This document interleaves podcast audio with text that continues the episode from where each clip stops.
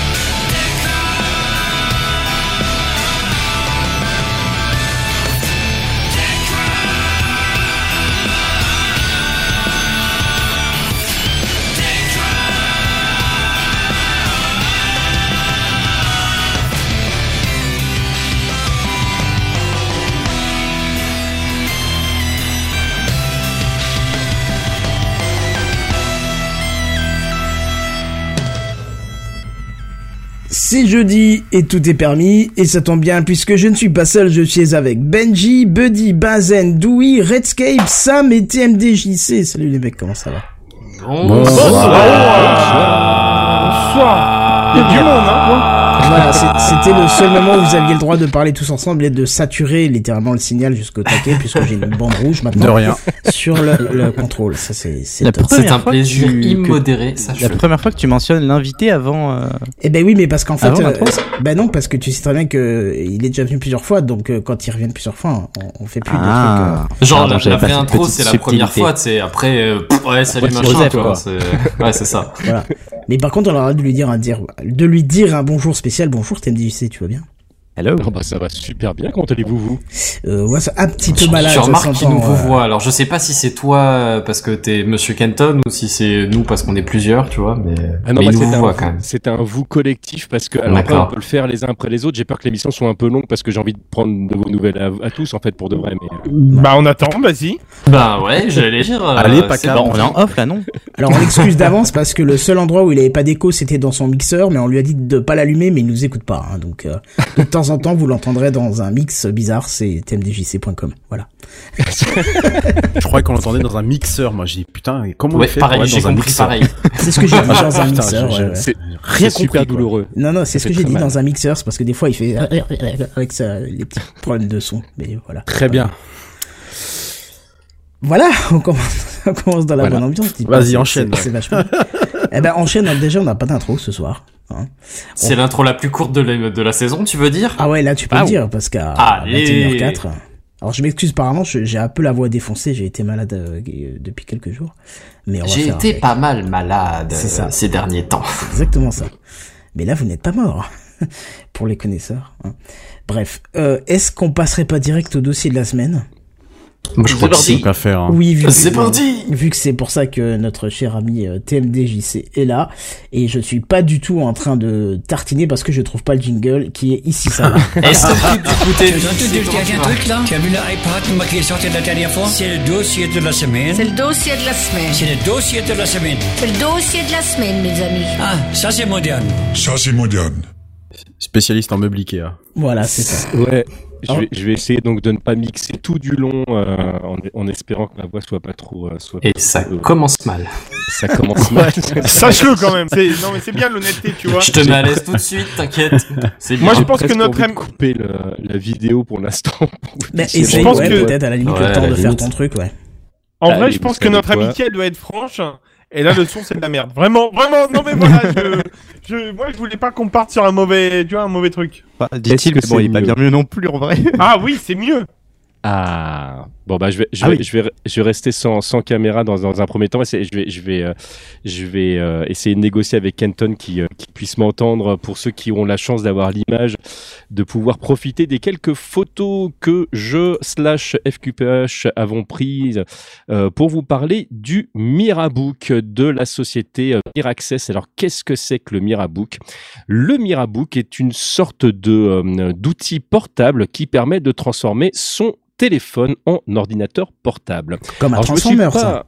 C'est presque comme un Transformers. Alors, je- j'ai pas juste décidé aujourd'hui euh, d'utiliser euh, l'objet en question en se disant bah tiens, je vais tester le Mirabook pour voir euh, dans quelle mesure il fonctionne bien. Je me suis lancé un petit défi et je me suis dit tiens, comment aujourd'hui en 2022 on peut complètement se passer ou d'un PC, qu'il soit po- portable ou ou fixe ou enfin d'un équivalent. hein. Donc si jamais vous êtes sur un MacBook, etc. L'idée c'est la même chose. L'idée c'est de dire comment est-ce que aujourd'hui on a la possibilité de faire sans, combien éventuellement ça coûte et euh, est-ce que c'est euh, réellement faisable, sachant que euh, vous et moi on fait quand même pas mal de choses aujourd'hui sur sur nos machines et quels sont le type d'utilité qu'on va pouvoir faire de ce type d'outil. Donc j'ai divisé en fait cette chronique en plusieurs parties et à chaque fois je vais vous parler en fait euh, de ce qui se passe si jamais on utilise une clé USB. Alors vous allez me dire mais pourquoi une clé USB Parce que vous n'êtes pas sans savoir qu'il existe des logiciels très pratiques au format portable qui sont euh, tous compilés dans un magnifique Oui. produit qui s'appelle Portable Apps et euh, qui fonctionne très très bien, de même de manière cryptée sur des clés USB protégées, ce qui vous Chiffré, permet de vous chiffré. déplacer avec rien. Alors euh, chiffré, ouais, je, voulais vraiment dire protégé dans le sens en fait où si ouais. jamais vous n'avez pas votre mot de passe, évidemment vous ne pouvez pas rentrer dedans. Merci d'avoir rectifié. Euh, j'ai testé l'iPad, Euh, l'iPad, alors pas juste l'iPad tout seul, mais l'iPad avec une souris et un clavier pour voir ce que ça donne. Donc quand on transforme l'iPad euh, comme un ordinateur portable, et évidemment, vous l'aurez compris, le Mirabook, parce que c'est quand même principalement pour ça que je suis venu ce soir. Alors je vais commencer par le début et vous parler de l'aspect physique des bah, des trois parties. Alors si on doit commencer par le par le Mirabook. Euh, Le Mirabook, ça se présente vraiment comme un ordinateur portable. Sur la première photo qu'on peut euh, qu'on peut voir, donc là moi j'ai mis euh, j'ai mis plusieurs objets dessus. Alors il faut savoir que il y a plusieurs entrées, il y a deux ports USB 3 euh, qui qui sont en en haute haute vélocité, donc qui permettent vraiment de de pouvoir être en direct live avec n'importe quel outil récent. Il y a un port USB-C qui fait office de chargeur, donc le chargeur en fait se passe par un USB-C on ne peut plus classique qui prend très très peu de place. Euh, sur les ports USB en question, vous pouvez mettre n'importe quoi. Moi, j'ai mis dessus euh, des disques durs, j'ai mis des manettes, euh, j'ai mis des multiplicateurs de ports. Donc, je me suis amusé donc à, à, mettre sur le Mirabook jusqu'à quatre disques durs, par exemple. à faire tourner plein de trucs dessus, ça tourne incroyablement bien. Euh, Il y a également euh, une entrée jack pour pouvoir mettre tout simplement, bah, euh, basiquement un casque, un casque jack, vous l'aurez compris. Il y a un lecteur de carte SD, alors micro SD hein, pour être exact, on n'y- mettra pas une, une SD standard. Donc il y a vraiment de quoi faire avec l'outil de base, qui je le rappelle ne fonctionne pas du tout s'il n'y a pas de téléphone avec, parce que alors, le côté magnifique du truc, c'est que il y a un câble USB, euh, un, un câble USB-C sur lequel vous allez mettre votre téléphone, et en fait, c'est votre téléphone qui se transforme tout simplement en PC. D'accord, donc donc c'est Une forcément l'Android après à alors. un moment donné. Oui, Ah. c'est con- c'est c'est juste compatible aujourd'hui Android. Alors, on a posé la question euh, à Miraccess de savoir en fait s'il est euh, s'il y avait la possibilité aujourd'hui euh, d'y mettre euh, euh, autre chose que de l'Android. Aujourd'hui, c'est une question de vitesse. Euh, le euh, sur ce qu'ils nous ont dit en fait le l'iOS en fait en- le la vitesse de, de, de lecture de l'information sur iOS et sur les ordinateurs portables leur, leur aurait coûté trop cher euh, par rapport euh, à Android qui est euh, plus accessible en termes de en termes de prix.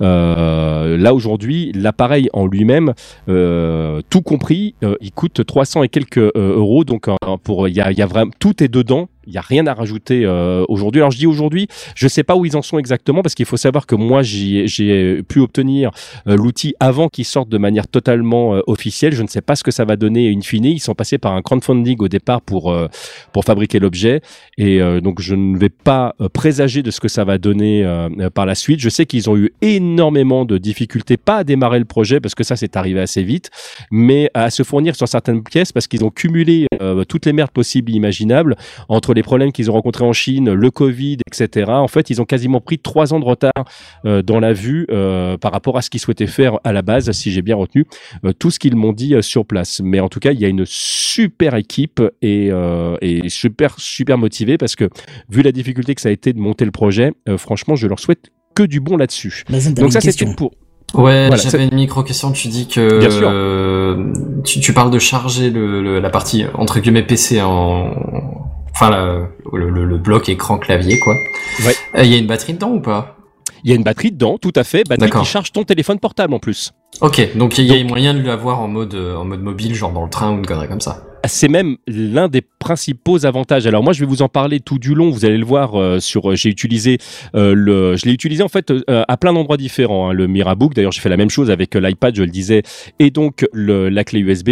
Je me suis retrouvé dans les transports en commun. Je me suis retrouvé donc dans un jardin. Je me suis retrouvé sur un bureau. Donc j'ai vraiment testé en fait tous les endroits possibles, imaginables où on peut se retrouver avec avec ce type d'outil et le côté plus ou moins pratique de du truc. Toujours sur les sur les photos Kenton, si tu peux passer, alors peut-être pas la deuxième, mais la troisième. Je vais commencer par euh, par parler de de la clé USB. Euh, donc il y a plein de types de, clés USB différentes. Hein, vous savez, bon, les, je vais pas vous faire euh, le, tout le monde sait ce que c'est qu'une clé USB. Il y a pas de souci. Je vous parlais du fait de pouvoir y ajouter des produits dessus comme euh, Portable Apps. Aujourd'hui, on va dire que suivant ce que vous faites comme euh, comme travail, vous pouvez transporter dans une clé USB euh, minuscule à peu près tout votre ordinateur. Euh, Il y a très peu de logiciels qui n'est pas d'équivalent en portable. Alors attention, hein, euh, portable ne veut pas nécessairement dire gratuit et portable ne- n'est pas équivalent à tous les produits. Il existe des, euh, logiciels portables euh, de dessin par exemple. Je pense à GIMP qui fonctionne très très bien. Mais si vous avez l'habitude de, Photoshop, euh, bah, il vous faudra peut-être quand même rajouter quelque chose sur euh, l'éventuelle machine sur laquelle vous allez vous, euh, vous allez vous installer. Pardon. Mais Ça, ta clé USB, tu la mets sur quoi du coup? Voilà, et ben justement, Ah, c'est exactement ce que j'allais dire. Ça, c'est le principal problème d'une clé USB, c'est que vous partez avec rien. Alors c'est génial parce qu'en termes de transport, euh, ça pèse que dalle. Euh, par contre, ça veut dire qu'il faut que vous vous retrouviez quelque part dans un endroit où il y a au minimum un PC mis à disposition. Et là, j'ai bien dit un PC parce que Portable Labs n'est absolument pas compatible avec euh, macOS par exemple. Donc c'est forcément un ordinateur avec bah, avec un OS pas trop trop vieux non plus hein, pour pouvoir bénéficier de, de tout ce qu'il y a dessus. Et avec une entrée USB euh, pas trop dégueulasse non plus parce que mine de rien euh, même si tout se charge en mémoire dans, dans l'ordinateur si jamais vous vous connectez sur un port USB 2 par exemple euh, vous allez voir qu'il y a certains logiciels qui sont très très longs à démarrer. Et plus vous allez mettre de logiciels sur votre clé plus le scan de départ pour vérifier les mises à jour peut être long. Donc, euh, quand vous êtes sur un USB 3, ça va vachement vite. Euh, dès que vous descendez un petit peu, bah, c'est des euh, lenteurs qui euh, tout de suite bah, vont poser problème. Et je rajouterais là là-dessus évidemment la clé USB. bah, ça, je l'ai pas testé dans les transports en commun, etc. Parce que ça nécessite de partir avec un autre ordinateur. Et donc là, on perd tout l'intérêt justement du, device portable ou du logiciel des logiciels portables. Euh, donc alors je, je vous ai mis, euh, alors, je, je- je passe le- le- la photo d'après où là, là j'ai pris euh, l'iPad euh, au format donc entre guillemets ordinateur. Donc j'ai rajouté euh, euh, un clavier euh, et une souris et euh, on en discutait un petit peu en off avec euh, avec Kenton avant de démarrer l'émission. Juste préciser que aujourd'hui euh, l'iPad c'est pas l'outil le plus simple à utiliser seulement à la souris et au clavier. Moi c'est très très souvent que j'ai basculé en fait de je touchais l'écran à la souris ou j'utilisais le clavier. En fait, on, on se rend compte que suivant l'utilisation que vous faites euh, de votre iPad, il n'y a pas beaucoup d'intérêt pour de vrai à se servir d'une souris. Ça n'est vraiment intéressant que dès lors que vous allez utiliser des logiciels type bureautique, où là, ça prend effectivement euh, tout son intérêt. Sinon, euh, tous les outils classiques que vous allez utiliser sur l'iPad, bah, autant utiliser l'iPad euh, basiquement, c'est Bah, même moins, moins chiant à utiliser. C'est tout à fait, c'est complètement optimisé pour, c'est exactement ça.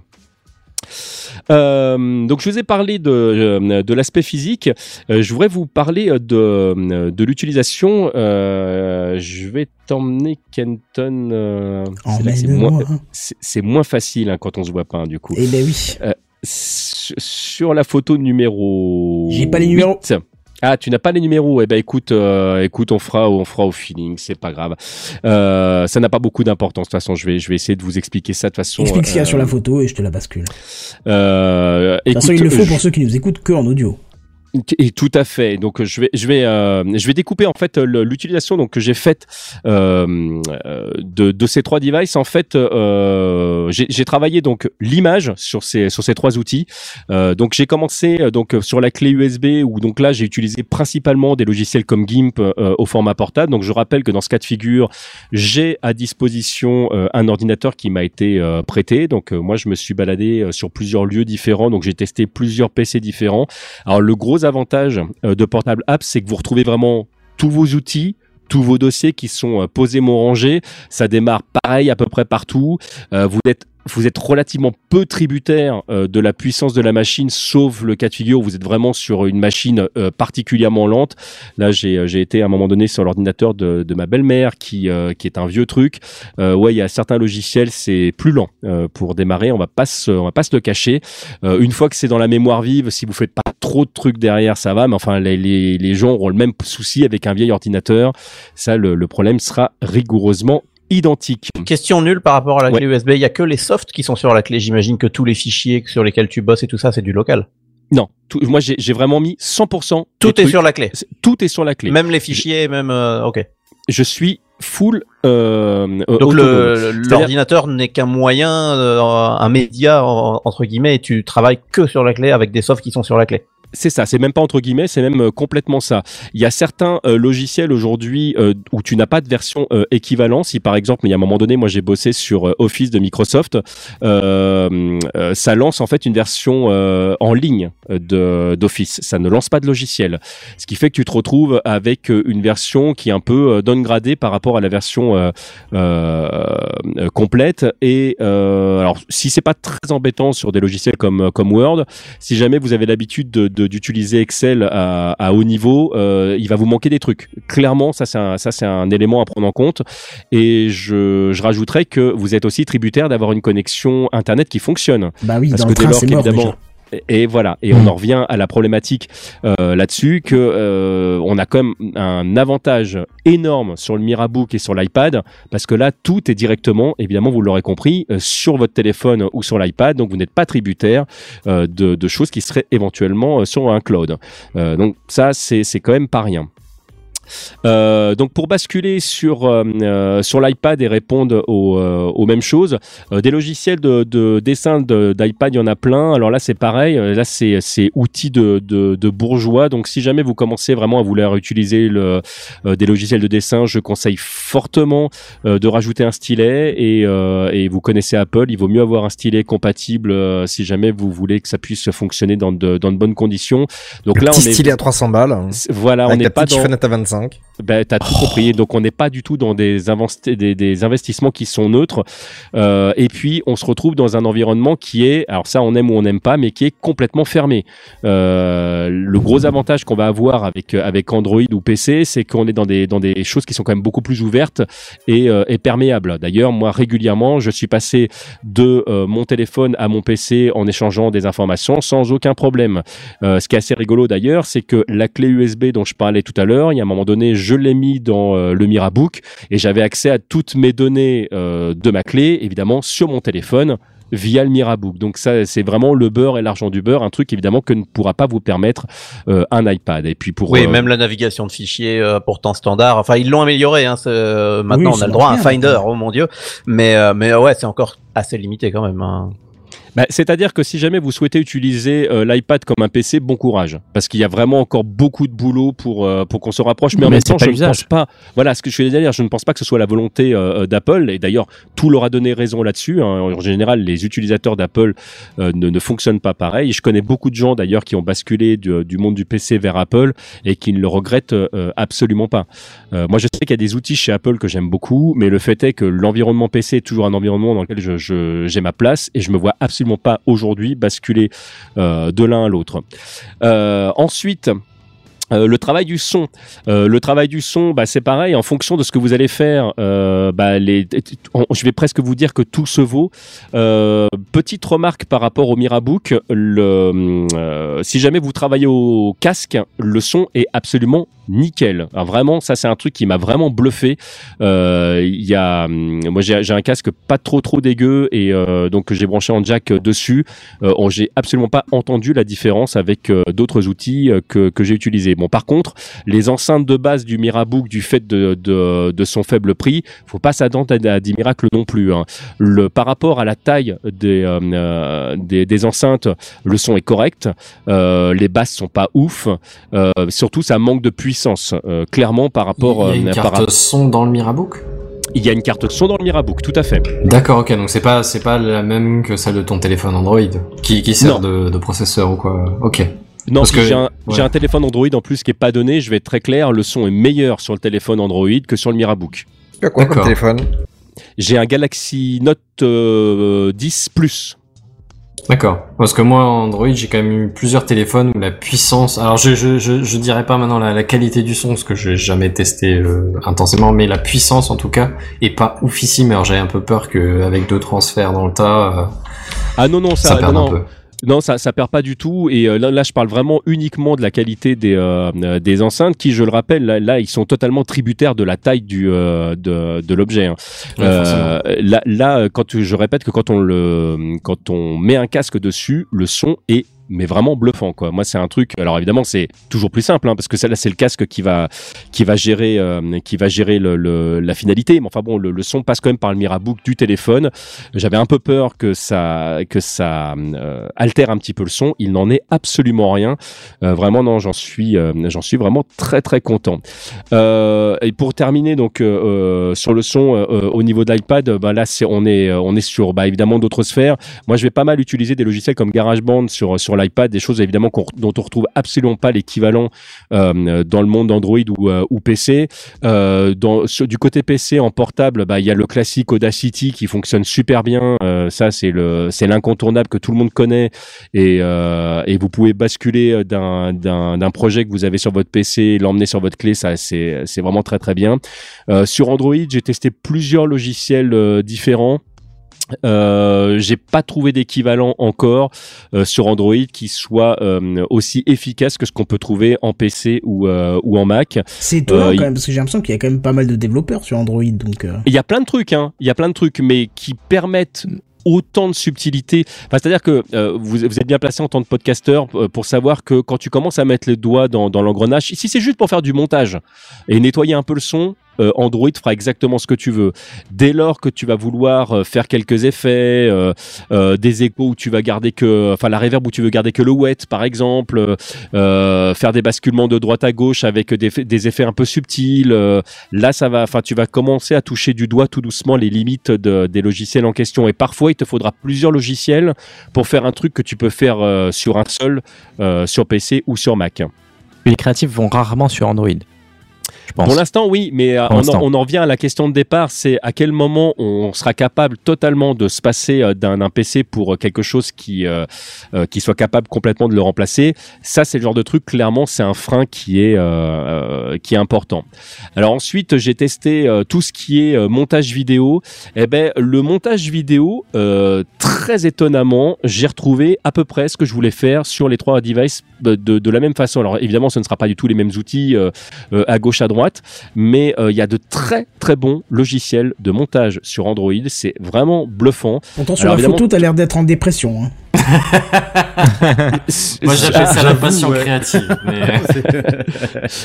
ouais, je, suis pas sûr de, de m'être mis en lumière en fait sur les sur les photos. C'était surtout le le, le, le Mirabook que je voulais mettre en lumière. je, je, je suis photo hygiénique en fait, pas photogénique. Le, mais euh, donc là au niveau du euh, au niveau du montage, pour de vrai, on peut faire ce qu'on Alors moi j'avais déjà testé euh, de faire du montage euh, sur Android, spécifiquement sur euh, sur téléphone. Lors des derniers confinements, je m'étais amusé à faire des séries de vidéos que je diffusais de manière quotidienne et tout ça était 100% réalisé au téléphone. Je me dis que si j'avais eu le Mirabook euh, pour pouvoir faire ce genre de choses aujourd'hui, ça aurait été génial parce que cumuler les outils euh, qu'il y a sur Android aujourd'hui à la puissance d'une souris, d'un clavier où tu peux Et facilement écran, déplacer et voilà, tu l'auras compris, c'est exactement ce que j'allais dire d'un écran qui est plus grand. Euh, alors là, franchement, ça c'est ça c'est vraiment bien. D'ailleurs, j'en profite puisque je suis là-dessus pour parler de la qualité de l'écran du Mirabook. Il est là aussi par rapport à sa taille assez bluffant. Alors ça fait pas partie des écrans les plus les meilleurs que j'ai vus les plus lumineux etc. Mais ça fait exactement la même chose que sur un ordinateur euh, portable de moyenne gamme. Donc euh, que ce soit la, montée ou la descente de, luminosité. euh, que ce soit dans, dans la puissance de, de l'image, ne vous attendez pas à pouvoir faire des réglages supplémentaires que ceux de votre téléphone, parce que là, le Mirabook ne fait que transférer l'image. Donc c'est vraiment, enfin, tous les réglages euh, euh, fins se feront uniquement depuis votre, euh, enfin les, les options d'Android, hein, donc directement depuis votre votre téléphone. Ah, D'ailleurs, ça c'est un truc qui est assez perturbant, enfin en tout cas qui moi m'a perturbé les premières fois que j'ai joué avec le Mirabook, c'est que comme il n'y a rien du tout dans le Mirabook, si jamais vous êtes plusieurs à jouer avec et chacun avec arrive avec son téléphone portable, quand tu passes ton Mirabook euh, à quelqu'un d'autre et qui commence à jouer avec, au départ tu ziotes ce qu'il fait en te disant attends faudrait peut-être pas qu'il touche à mes réglages ou qu'il touche trop à mes fichiers etc. Bah oui, et tu viens juste d'oublier que en fait non il n'y a pas de réglage et il n'y a pas tes fichiers garçon parce que c'est son téléphone à lui. Donc tout ce qu'il y avait sur ton téléphone évidemment reste sur ton téléphone et quand l'autre se met dessus, euh, bah, il a directement accès aux informations qui sont uniquement sur son téléphone avec son fond d'écran à lui, avec euh, euh, ses logiciels à lui et ça c'est vraiment au départ vraiment perturbant parce qu'on a tellement l'habitude qu'un ordinateur portable contienne ses propres informations que quand on utilise un Mirabook qui a vraiment tout du design de l'ordinateur portable, on s'attend à la même chose alors que bah, ça demande en fait une sorte de gymnastique in- intellectuelle pour dire que non. En fait, le Mirabook, ce n'est vraiment qu'un outil euh, pour agrandir et pour utiliser ce qui se passe sur ton téléphone. tu- tu parlais de l'écran, mais là, je vois sur les photos, t'es en, en plein soleil et l'écran a l'air relativement noir tout de même. On voit quand même. hein. Le, là, là, peut-être que les euh, les euh, les photos rendent pas hommage euh, à l'outil. Euh, Il n'y a pas de moment où je me suis retrouvé à ne plus voir du tout ce qu'il y avait à l'écran. Mais mais on va pas se leurrer. hein. Quand vous bossez en plein soleil, quel que soit l'ordinateur sur lequel vous êtes, euh, à, à de rares exceptions. Là, moi, j'ai la chance d'avoir euh, aujourd'hui un ordinateur qui, qui a vraiment un écran qui est, qui est incroyablement lumineux, bien plus que celui du Mirabook. Et évidemment, je vais pouvoir bosser dans des conditions euh, que, que- qui seraient euh, totalement inaccessibles au, au Mirabook, mais la plupart du temps, on, se met en condition quand même pour pouvoir bosser. Hein, sinon, euh, c'est évidemment pas jouable. Euh, j'ai joué avec euh, tous ces euh, tous ces outils-là. Alors j'ai essayé dans la mesure du possible à chaque fois d'utiliser les mêmes jeux de manière à pouvoir voir bah, s'il y avait vraiment des, des équivalences. Donc j'ai joué à des jeux qui nécessitaient des manettes. J'ai joué avec des jeux qui qui nécessitaient qu'on utilise l'écran tactile pour voir comment réagissait le Mirabook. En fait, si le Et alors, jeu... Candy Crush sur un 15 pouces, ça se passe comment? Alors j'ai pas testé Candy Crush. J'en ai testé testé quoi comme jeu Parce que des jeux pour mobile, du coup, forcément. Enfin, Ah, c'est- c'est c'est par contre que des jeux qui étaient à la fois sur mobile et PC parce que comme j'ai testé la, la- la clé USB, je voulais savoir si Ouais. euh, via Steam je pouvais récupérer euh, euh, aussi ces logiciels-là. J'ai testé des jeux comme Kong Fury par exemple euh, qui euh, qui fonctionnent très très bien et en fait Kong Fury est compatible en fait avec les les manettes Android ou les manettes compatibles Android. Ce qui fait que si jamais tu, euh, utilises les touches qui se trouvent à droite, bah, c'est comme si tu appuies à droite de ton écran. Les euh, manettes qui, enfin les boutons qui se trouvent à gauche, bah, vous l'aurez compris, euh, gèrent la partie gauche de l'écran. Donc euh, que vous soyez là sur votre clé USB, euh, votre Mirabook, euh, votre votre iPad, c'est totalement euh, équivalent. Euh, là, il y a, enfin une fois que vous êtes dessus, vous ne voyez pas euh, du tout la différence. Alors petit bémol. Euh, par rapport au Mirabook. Alors ça, c'est pas tellement lié euh, à Miraccess en eux-mêmes parce que là, ils vont être totalement tributaires du logiciel qu'ils utilisent euh, pour ça, qui est le Dex de Samsung, ce qui sous-entend Ah oui. déjà que tous les téléphones ne sont pas forcément compatibles DeX, au-delà même de la marque. C'est-à-dire qu'il y a des, euh, il y a des aujourd'hui des logiciels, enfin des téléphones qui sont euh, trop faibles en mémoire ou en puissance pour pouvoir faire tourner euh, ce logiciel-là. Ça, c'est très très important de le savoir. Ce qui fait que tu as certains logiciels qui n'ont pas du tout été prévus. Alors il y a le DeX qui fait son office. La plupart du temps, il arrive à faire tourner la quasi-totalité des logiciels, mais des fois, on se retrouve. Mais qu'est-ce que tu appelles le Dex? Je comprends pas. Alors le DeX, de en fait, c'est ce- ça, ça correspondrait un petit peu à l'OS qui est utilisé par le, le, le Miraccess pour euh, te permettre d'accéder Ah, oui, d'accord. à ton euh, à ton téléphone. Tu as une barre de tâches qui équivaut à un menu démarrer euh, comme sur Windows. Tu as ton fond d'écran. Tu vas avoir tes, tes icônes classiquement. Tu as vraiment l'impression d'être sur un PC en fait quand tu es sur le quand tu sur le, le, le Mirabook. Euh, et ça, c'est généré et, euh, et géré par le Dex de Samsung. C'est vraiment lui qui fait le lien entre euh, le téléphone et, euh, et l'outil. D'ailleurs, le Dex, euh, Samsung l'utilise énormément sur les dernières versions. D'ailleurs, je crois que c'est sur le, le Galaxy, euh, leur dernier, le dernier gros truc, je sais plus si c'est le 22, ou enfin bon, le, le dernier gros truc qu'ils ont sorti. Là, aujourd'hui, tu n'as même plus besoin de câble pour pouvoir l'exploiter, puisqu'il il fonctionne en Bluetooth également. Donc, Ah oui. si jamais tu le fais Ah ouais. avec un outil qui est compatible, une télévision de dernière génération par exemple, en fait tu vas pouvoir mettre ton téléphone directement comme un ordinateur sur ta télévision et comme ton téléphone en Bluetooth est également compatible avec n'importe quel clavier et n'importe quelle souris, ce que tu fais ici avec le Mirabook, tu pourras le faire également avec un poste de télévision euh, euh, standard. Excellent. Alors, le, le- le télé, la télévision ne rechargera pas ton téléphone, on est d'accord, mais en général, si tu es sur une télévision, c'est que t'es pas loin d'une prise. euh, Ça, c'est, je pense que tu peux arriver à t'en, à t'en sortir. Alors, j'ai également utilisé euh, tous ces outils-là pour regarder euh, du streaming. Alors j'ai, j'ai vraiment regardé les grandes plateformes du moment. hein. J'ai, testé euh, euh, Netflix, j'ai testé euh, euh, Disney+, euh, Prime Video, j'en passais des meilleurs. Euh, ça fonctionne de manière totalement équivalente Ah partout. ouais, T'as fait le tour de tout ce qui était euh, correct. Ah, j'ai- euh, vra- vraiment essayé en fait d'utiliser le- le- les outils comme si j'avais plus de PC en fait pour voir comment ça pour voir comment ça fonctionnait. Salto, hein, je suis désolé. Mais... Euh, oui, mais j'avais pas, j'avais pas de compte mis à disposition. J'ai pas non plus euh, euh, pu lancer. HBO par exemple ou ce genre de truc. J'ai pas tout testé, désolé. Euh, Juste par rapport à l'histoire du streaming, petite remarque euh, très importante euh, sur le Mirabook, il y a certains logiciels qui plantent euh, parce qu'ils sont pas du tout prévus pour en grand écran et notamment Netflix. Ah ce merde, qui peut paraître totalement ubuesque, mais la, la, la- l'appli plante régulièrement, donc il, bah, il va être plus intéressant de passer par un navigateur quand vous passez sur le sur le Mirabook plutôt que directement sur le sur le logiciel, ce qui est, ce qui est dommage parce que pour moi c'est un petit peu le, le, le truc qui est, qui est fait pour. Et donc je me suis renseigné quand même pour savoir euh, bah, qu'est-ce qu'elle, enfin qu'est-ce qu'ils en disaient, qu'est-ce qui, quel est quid de l'avenir, tout ça. Et en fait, euh, on va être très clair, euh, c'est euh, le euh, entre Netflix. Et c'est au- au-delà même de Netflix ou Samsung, en fait, c'est qu'ils se renvoient la balle les, uns les autres. Euh, Netflix dit euh, on va pas passer notre temps à faire des mises à jour à chaque fois que Samsung fait une mise à jour, et, euh, et, euh, et Samsung dit bah nous on s'en fout, on donne ça, après les gens se démerdent. Euh, et voilà, c'est en gros un peu ça. Euh, J'ai eu des sur en, en termes de euh, c'est les tac tac tac je suis en train de chercher mes mots. J'allais dire de, de plugin pas du tout. Euh, c'est c'est c'est euh, lorsqu'on lance une vidéo ce sont les codecs. Merci j'étais en train de Ah, chercher oui. le, le- mon mot. Euh, les codecs suivant les vidéos qui sont utilisées que ce soit par Disney ou par Prime c'est pareil de temps en temps.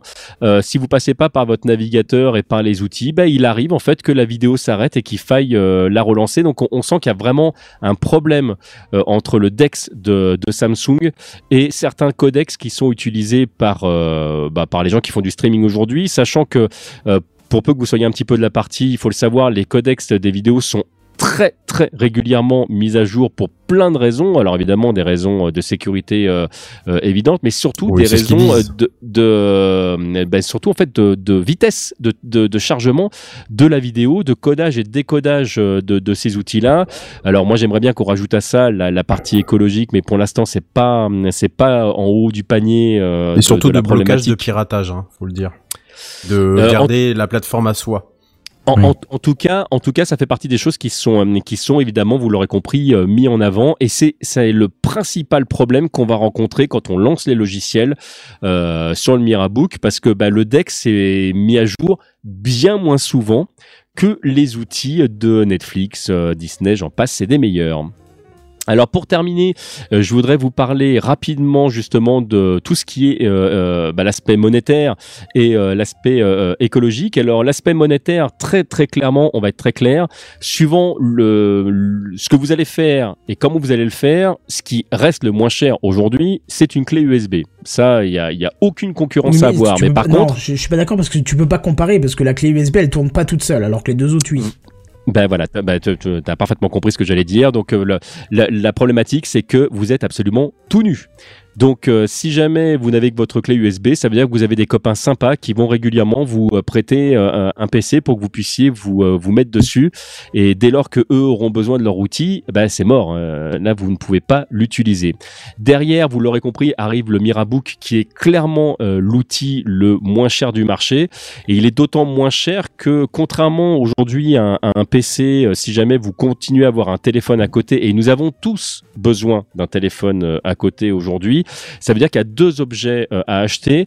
Euh, là où aujourd'hui, je dirais avec le Mirabook, il y en a un et demi. Parce qu'en fait, il y en a un qui ne sert vraiment qu'à utiliser au format PC, finalement, euh, l'outil en question dont, dont je parle tout à l'heure. En fait, c'est votre téléphone qui devient le centre névralgique de tout. C'est-à-dire que tout est mis à l'intérieur. Et aujourd'hui, les téléphones, c'est pas juste accès à vos données, c'est la protection de vos données, puisque aujourd'hui, la quasi-totalité des téléphones vous permettent d'accéder à des euh, dossiers euh, qui sont sécurisés, qui fonctionnent par une sécurité euh, biométrique. Donc, on arrive quand même sur des outils qui deviennent des petits coffres-forts en eux-mêmes pour peu que vous fassiez attention à comment vous gériez votre outil. Donc, c'est vrai que là, on a un petit peu le beurre et l'argent du beurre avec cet outil. Ça, c'est vraiment ce qui m'a, ce qui m'a vraiment, vraiment plu dans le Mirabook. Ensuite, vous avez évidemment l'iPad où là, on est vraiment du côté de, bah, des, des riches. hein. Il faut, il faut du pognon pour pouvoir utiliser euh, tous les outils euh, de l'iPad et pas seulement pour acheter euh, l'iPad en lui-même parce que je rappelle que si jamais vous voulez un iPad, c'est bien, mais si jamais vous voulez un iPad qui tourne un petit peu, qui, a, qui, a- un minimum de mémoire pour pouvoir mettre un minimum de trucs, c'est tout de suite beaucoup plus cher. Puis si vous voulez un iPad avec un grand écran, alors là, bon, là, on rentre évidemment dans des sommes qui sont absolument astronomiques. Et dans tous les cas de figure, il ne vous servira à rien tout seul si jamais vous avez besoin d'un téléphone en parallèle. Donc ça veut dire rajouter derrière un iPhone et on en revient à la même problématique que de, de tout à l'heure. Donc on n'est pas non, du non, tout. bah non. Un iPad Ouais, fonctionne très bien tout seul. euh. Alors l'iPad fonctionne très bien tout seul, mais on est d'accord que toi aujourd'hui l'iPad tout seul, tu euh, tu ne feras pas tout ce que tu veux avec, parce que tu tu auras forcément besoin pour communiquer euh, d'un iPhone. Ah bah non, Bah tu, as de la 4G hein, sur les iPads, hein, donc euh, de la 5G même. Ou la donc, Wi-Fi, euh, ben ouais, ouais. Ou le Wi-Fi, le Wi-Fi, euh, ça. Pardon. Ouais. Je- alors je- je- j'accepte j'accepte le- le- le- le- l'argument. J'avoue que je me vois mal euh, aujourd'hui avoir juste un iPad pour pouvoir sortir de chez moi, euh, être joint ou etc. Ah, mais non, ça, me- mais ça me semble. Là, tu Oui, sors de la problématique que tu viens d'évoquer. Tu parles de travail, tu parles pas d'être joint. Alors moi, j'englobe vraiment l'ensemble. de- Je pars du ouais. principe aujourd'hui qu'on a tous besoin de notre téléphone constamment avec nous, et je rajouterais que dans, dans un avenir plus ou moins proche, euh, c'est quelque chose qui deviendra même plus ou moins obligatoire. Je ne sais pas si vous avez suivi l'actualité de, de, de ce côté-là, mais l'idée c'est que euh, il y a plusieurs très grosses structures, je pense à Microsoft, mais ils sont pas les seuls, à travailler sur un nouveau projet qui nous permettrait en fait de nous passer complètement de mots de passe. Mais pour ça, ça Oui, veut dire qu'on ça, constamment, voilà, mais ça veut dire, enfin là de manière euh, de- de manière mondiale, donc on, en- on en est encore On très très loin. hein. parlé. Le jour, euh, le jour où on se passera des mots de passe, à mon avis, il va se passer encore quelques années. Mais le, en tout cas, ça veut dire qu'on aura toujours avec nous un outil qui nous permettra de vérifier qui nous sommes pour pouvoir accéder à nos données là. Et clairement, quoi de mieux aujourd'hui que le téléphone que, que quasiment tout le monde a euh, pour pouvoir accéder à ce genre oui, de oui, choses. ça, je suis d'accord. Je, je reviens pas là-dessus. T'as totalement raison. Mais sur le postulat que tu viens de citer, tu peux pas dire ce que tu viens de dire. Tu peux pas dire que le Mirabook demande un téléphone Mais je pour peux tout faire, monsieur. et l'iPad demande un, pour, un, un téléphone pour fonctionner. C'est pas la même problématique. Si tu veux Je que suis- travailler avec, avec ton, avec ton portable, entre guillemets, ton ordinateur portable, oui, le Mirabook demande un téléphone portable, mais c'est le, le prérequis. On le Tout sait à fait. depuis le Non, début. mais on est entièrement d'accord. Alors que ton iPad, non. Tu vois. euh, On est, on est entièrement d'accord. Donc là, je, je mettais, alors peut-être, peut-être que je l'ai mal exprimé au départ et je, le- je, je m'en excuse à ce moment-là, mais le, je mettais dans le même sac le fait aujourd'hui que quand tu sors de chez toi, pardon, si jamais tu sors de chez toi pour pouvoir euh, travailler, euh, euh, aujourd'hui, je ne connais pas de gens qui ne travaillent qu'à l'iPad, ils ont toujours un iPhone en parallèle. Je- J'en, connais pas, c'est-à-dire que le, Pas forcément, euh, non, mais si, moi j'en connais justement, et non, tu, tu peux très bien travailler, euh, pour peu que tu aies une connexion internet, euh, du wifi Bah ou ouais, autre, je- euh, je- tu peux très bien t'en passer, hein, et les deux sont de décorrélés en fait, hein, euh, Ah j'en, con- connais, donc, euh, Bah, moi, par le- exemple. Oui, ils, bah le- oui, ils toi, le oui, sont, mais ils le sont totalement, mais on est, on est d'accord que si jamais tu pars dans le train pour aller euh, Ah d'un point A à un point. B, tu vas forcément prendre ton téléphone avec si toi. t'as pas, Ah si t'as pas d'iPad euh, avec, avec euh, 4G, quoi, bien sûr. Mais même si t'as, même si tu aujourd'hui, je vais être très clair, si jamais tu pars juste euh, en quelque part, euh, à- à- il est très rare que tu ne prennes que ton iPad parce que dans tous les cas de figure, t'as tellement pris l'habitude qu'on t'appelle sur ton iPhone que tu vas partir avec ton téléphone oui, en bien sûr. parallèle. Mais ce que je veux dire par là, c'est que tu pourrais très bien avoir un Android, voire un pas un smartphone. Tu vois, un téléphone. sûr. euh, euh, comment ils appellent ça, là, les poubelles phones euh, Merde, j'ai perdu le Dumb nom. phone. Oui, voilà, dumb phone, tu vois. Donc, euh, Tout, tout à fait. Ça, ça représente pas effectivement la moyenne des gens qui vont acheter chez, chez Apple, mais oui, ah tout à fait. On est, on est entièrement d'accord. On est entièrement d'accord. D'ailleurs, je fais de la pub gratuite pour des, sites comme Back Market, mais si jamais vous voulez des, euh, produits iPhone pas trop chers et de bonne qualité, euh, vous pouvez acheter des produits qui ont déjà été utilisés, euh, qui sont reconditionnés. Ça coûte vraiment moins cher et, euh, et ça fonctionne très très bien. C'est ce que j'ai fait et j'en suis vraiment très très content. Euh, pour terminer, euh, je parlerai donc rapidement d'écologie. Euh, c'est pareil. Alors là, aujourd'hui, ce que je vais vous dire là est à prendre avec des pincettes parce que les informations que j'ai, je ne les ai que par le biais de, de la société Miraccess. Donc évidemment, ils vont défendre euh, leur bébé. hein. Euh, Je le précise oui. parce que le, le, le- il faudrait vraiment qu'on ait des, des chiffres totalement extérieurs pour pouvoir euh, pour pouvoir en parler. Mais euh, les chiffres qui, euh, qu'ils annoncent là, c'est que le, par rapport à un PC classique, ils n'ont pas fait de comparaison avec euh, avec l'iPad, mais par rapport à un, à un PC classique, donc euh, totalement autonome, euh, ils sont simplement à 30% de pollution. C'est-à-dire que le, le, dès lors que le, le Mirabook doit être euh, supprimé entre ce qui est récupérable, tout ce que ça va peser au total sur la nature, euh, bah, c'est euh, 70% de moins euh, de, pollution qu'un PC classique. Et ça, mine de rien, si jamais euh, l'utilisation que vous faites de votre, euh, de, votre PC, c'est juste de la bureautique, par exemple, euh, ou, euh, bah, un petit peu tout ce dont j'ai parlé euh, là, et que vous n'avez pas des besoins euh, plus gourmands que, que ces options-là, euh, le Mirabook, je le conseille fortement pour, euh, pour cet aspect-là, parce que du coup, euh, il n'y a pas grand-chose dans le Mirabook euh, autre que bah, l'écran, la batterie dont je parlais tout à l'heure, euh, la carte mère qui, euh, qui fait aussi office de, de carte vidéo et de carte son, euh, et les fameux câbles USB dont, dont je parlais tout à l'heure, qui permettent donc euh, de Ça- brancher ce que vous voulez dessus. Donc c'est vraiment un gros gros plus pour moi.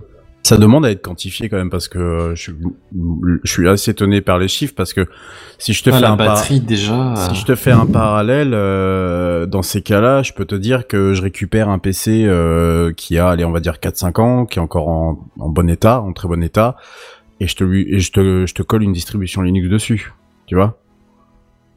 Ouais, je, je vois pas, je vois pas le rapport par rapport au- à l'aspect physique. Par rapport à l'aspect physique, euh, je vais certainement moins consommer que euh, toi qui vas acheter un Mirabook.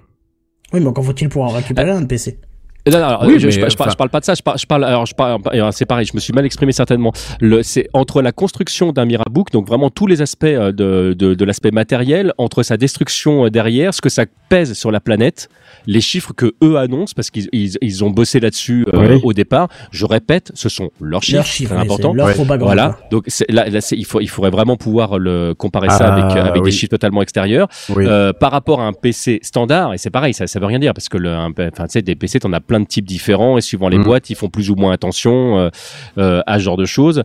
Et euh, en tout cas, eux, ils ont mis l'accent là-dessus. Ça faisait partie des, des prérequis de base quand ils ont euh, quand ils ont commencé à taffer sur leur projet euh, là-dessus, c'est qu'ils voulaient être le plus écolo possible. Mais ça veut Donc, dire qu'ils bah- utilisent quoi? Des, des matériaux différents, des Et déjà, ça se tient, il n'y a pas de processeur, t'as pas de disque dur, t'as plein, de- t'as plein de trucs en Ah bah, moins il y plein, il y a plein de trucs en moins, hein, donc forcément. euh, Et puis ils ont, ils ont un argument que je trouve très intéressant dès lors que tu te mets à bosser avec des, des, des sociétés, c'est que tout le monde n'a pas besoin d'un PC en même temps. Donc, euh, si jamais vous êtes trois commerciaux à partir, par exemple, et qu'il y en a qu'un qui a besoin à un moment donné du, euh, du Mirabook, euh, vous partez avec un seul Mirabook alors que chacun part avec son téléphone mobile. Donc, c'est des, des, des trucs comme ça en fait quand tu mets mis bout à bout en fait qui vont faire que au fur et à mesure tu dis ok de quoi on a réellement besoin euh, dans l'avenir? En fait la question euh, écologique elle peut être lancée comme ça euh, euh, à brûle pour point mais en fait c'est une, une question à longue échéance. C'est comment on fait aujourd'hui avec les outils qu'on a les, habitudes qu'on a prises? Parce que mine de rien changer nos habitudes c'est quand même très très compliqué surtout qu'on est bah, on est des petits bourgeois avec nos petits trucs. On se dit ok ben moi j'aime bien avoir mon environnement à moi mon truc à moi. C'est comment on fait pour au fur et à mesure basculer sur des outils qui vont nous permettre d'avoir le beurre et l'argent du beurre. alors moi j'ai quand même un truc qui me reste parce que ok euh, ça t'évite entre guillemets d'acheter une machine performante puisque tu as ton téléphone mais ça nécessite tout de même d'avoir euh, et on sait que c'est pas que c'est pas pléthore dans, dans la gamme Android d'avoir un téléphone qui, qui est quand même assez cossu parce que je te donne un exemple bidon mon père a un portable qui a quelques années maintenant euh, il se plaint de lenteur de machin je le vois pas brancher ça sur le Mirabook commencer à travailler dessus. Tu vois par exemple. On est entièrement d'accord. Et ça, ça, ça allait être ma conclusion. Donc euh, le, le on bah, je, je, je ne peux qu'enchaîner sur ce que tu dis. Euh, aujourd'hui si jamais tu décides de te passer complètement euh, d'un d'un PC pour pouvoir bosser sur un ordinateur portable enfin pour pouvoir bosser sur sur un Mirabook euh, c'est clair que euh, tu prendras un téléphone qui est plus costaud que ce que tu aurais pris si jamais tu l'avais juste acheté pour Mhm. euh, pour un téléphone. Et très clairement le euh, aujourd'hui la la gamme des euh, des téléphones pour lequel en fait il faut enfin où tu peux vraiment être à l'aise sur un Mirabook sans sentir du tout euh, euh, de, de ralentissement euh, ou, ou te dire ah, je suis pas en train d'en faire trop euh, par exemple est-ce que le, le téléphone va, va tenir. Euh, faut compter au minimum 800 euros pour un téléphone. Et Oui, 800 parce que je euros c'est pas rien. Je pense que le constructeur Donc, euh, a donné une liste de téléphones recommandés quand même. je, je Ah, te confirme, il y, a- y y une liste de, de, de téléphones qui sont compatibles, liste qui est fournie d'ailleurs avec le Mirabook quand tu quand tu l'achètes, avec plein de petits trucs. Je l'ai pas précisé, mais tu as des câbles USB euh, euh, en plus euh, parce que le câble USB de base sur le Mirabook, il est court pour éviter qu'il se balade. Mais en fait, tu peux le tu peux le changer, tu peux euh, tu peux en mettre Ah, un beaucoup retire. plus long. euh, il est débranchable. Le il y a il y a une petite partie plastique qui elle est moi sur le mien est noire, mais qui peut être colorée que tu peux démettre et en mettre de, après on est vraiment dans du cosmétique pour pouvoir euh, avoir ton Mirabook aux, aux couleurs que, euh, qui, qui te fait envie. Tu peux rajouter un, un espèce de petit support en plastique qui se branche directement sur le Mirabook sur lequel peut euh, reposer euh, le téléphone portable. Ça, ça peut être très très bien parce que je l'ai pas précisé, mais je parlais tout à l'heure du stylet sur l'iPad, mais moi j'ai utilisé le stylet du Galaxy Note pour pouvoir faire du dessin directement sur le Mirabook. Ah, et donc l'écran est tactile, ça tu l'as pas précisé et ton ça. téléphone devient un écran tactile à ce moment-là. Non, l'écran n'est pas tactile hein, du Mirabook. Non, justement, je, je précise. Le, sinon, sinon le Mirabook serait forcément plus cher. Euh, là, c'est ton téléphone. Enfin, tu utilises l'écran Ouais. tactile de ton téléphone comme une tablette. D'accord, mais donc l'application elle est faite pour avoir un des ports euh, entre guillemets de Mais c'est tactile comme, alors. c'est comme quand t'as une tablette graphique sur ton PC en fait. C'est la- exactement la même chose. Oui, On mais est parce que là sur l'image que qu'on a mis là, de, que tu m'as fourni, on voit que sur ton téléphone t'as un menu, mais par contre sur l'écran du Mirabook t'as un desktop, donc euh... tu vois ce que je veux dire? Il y a, il y a, il y a sur, sur une des photos, euh, il y a un moment donné, on me voit dessiner sur le euh, sur le mon téléphone et en fait ça, c'est c'est directement sur le euh, sur le Mirabook euh, que c'est euh, que c'est mis. Le, en fait, c'est comme bah, en fait c'est c'est exactement. euh, euh, alors je sais je sais plus le- le- lequel de vous a dit ça, mais c'est exactement comme une tablette euh, graphique en fait qui. Oui, oui, c'est Benzen. Merci, c'est ben, c'est c'est ben, c'est bien ce qui me semblait, j'avais peur de dire une bêtise. Le, qui, euh, qui précisait que là, tu te retrouves en fait à utiliser finalement ton téléphone comme une tablette graphique. Et là, il vaut mieux, pareil, avoir un téléphone pas trop trop petit non plus, parce que sinon, t'es vite à l'étroit quand même. Oui, c'est sûr. Donc euh, voilà, alors euh, mon pour, pour terminer complètement et faire le, le tour du produit euh, aujourd'hui, j'en suis vraiment super content du. Mirabook. Il y a un point que t'as pas évoqué, c'est Ah, aïe, l'autonomie. Ah, ah oui, bah oui, t'as as raison, j'en ai pas du tout parlé. Euh, alors l'autonomie est vraiment très très bonne. Parce qu'il y a une Euh, batterie dedans, c'est ça? il y a, il y a une batterie dedans. Euh, la- moi, je me suis amusé. euh, le, le plus long que j'ai j'ai tenu, je crois, euh, sur un sur un voyage sans le charger du tout, j'ai dû rester. Euh, j'ai dû rester 4 heures euh, euh, à, en- à, l'u- à une utilisation pleine, sachant que pendant que l'utilisation était pleine, donc bah, l'écran tourne et qui charge mon téléphone. Euh, oui, c'est pas donc, mal euh, déjà. Ouais. ouais, ouais, ça- franchement, ça, ça tourne bien. Euh, euh, Je m'attendais par à plus, contre, tu vois. par, par contre, il y a un truc, il y a un truc, je me suis fait avoir plusieurs fois. Euh, c'est que la batterie que tu vois, c'est la batterie de ton téléphone. Et tu as un bouton pour voir Ah, euh, oui. l'état de la batterie de la machine. Et c'est pas instinctif. Et euh, plusieurs fois, je me suis fait avoir, et notamment une fois, je me suis fait flipper. Pardon. Et j'ai branché en fait le, le Mirabook non pas avec le chargeur du Mirabook, mais avec un chargeur de, de téléphone euh, lambda. Et j'avais pas vu en fait que le Mirabook ne, ne chargeait pas. Euh, le- apparemment, ça, ne- ça ne tournait pas assez vite pour lui. Euh, Pas alors, assez de puissance, ouais. la- la- il faut vraiment, euh, par contre, ça, ça charge très très vite si c'est sur son câble d'origine, mais sinon, bah, apparemment, l'utilisation que j'en faisais euh, euh, faisait que ça, continuait à se vider. Et j'ai eu un plantage, j'ai réussi à faire planter. Je faisais, je, je- je ré- je répète que j'ai fait plein plein d'essais sur le Mirabook, j'ai torturé le truc. hein. donc j'ai pris des logiciels pas faits pour, je les ai agrandis, réduits, euh, je l'ai utilisé comme c'était Windows et que c'était fait pour. Et il y a un moment donné, j'ai planté. En fait, j'ai planté et le Mirabook s'est coupé en même temps. Et en fait, je pensais que j'avais fait planter le Mirabook, alors qu'en fait juste il avait plus de batterie. Et, euh, et comme j'étais branché, j'étais certain pour moi en fait que bah, il était il était en charge. Et essayé de le rallumer et je me suis dit putain j'ai réussi à tuer le Mirabook en, en faisant planter Android. J'étais vraiment en panique. Et en fait c'est là que je me suis dit Hmm, je vais quand même tester de le rebrancher avec euh, avec le câble normal pour voir. Et euh, grand bien m'en a pris parce qu'en fait c'est juste qu'il était vide quoi. Et euh, il y a y a pas de moment où je où, où je me suis dit bah tiens j'ai une petite lumière qui qui flash pour dire euh, euh, j'ai faim, branche-moi, au secours, j'ai faim. Alors que si c'est le téléphone qui a plus de batterie, il va te dire, euh, il va te le dire. Donc il faut que tu aies Ouais, le mais du coup, comme la batterie charge le téléphone, d'ici à ce que le téléphone soit vide, la batterie oui. aura été vide longtemps avant, quoi. C'est bah t'as tout compris. Donc en fait ça te demande de scruter de temps en temps. Tu as une touche qui est exprès dédiée à ça. Quand tu appuies dessus, tu vois l'état de la batterie à l'écran euh, euh, normal. D'ailleurs il y a plein de petits, euh, plein de petites fonctions dans les touches euh, F1, F2, F3, etc. qui te permettent d'accéder aux trucs, enfin les raccourcis classiques comme euh, le- la luminosité du, euh, du clavier parce que tu, le, le clavier peut être luminé ou pas.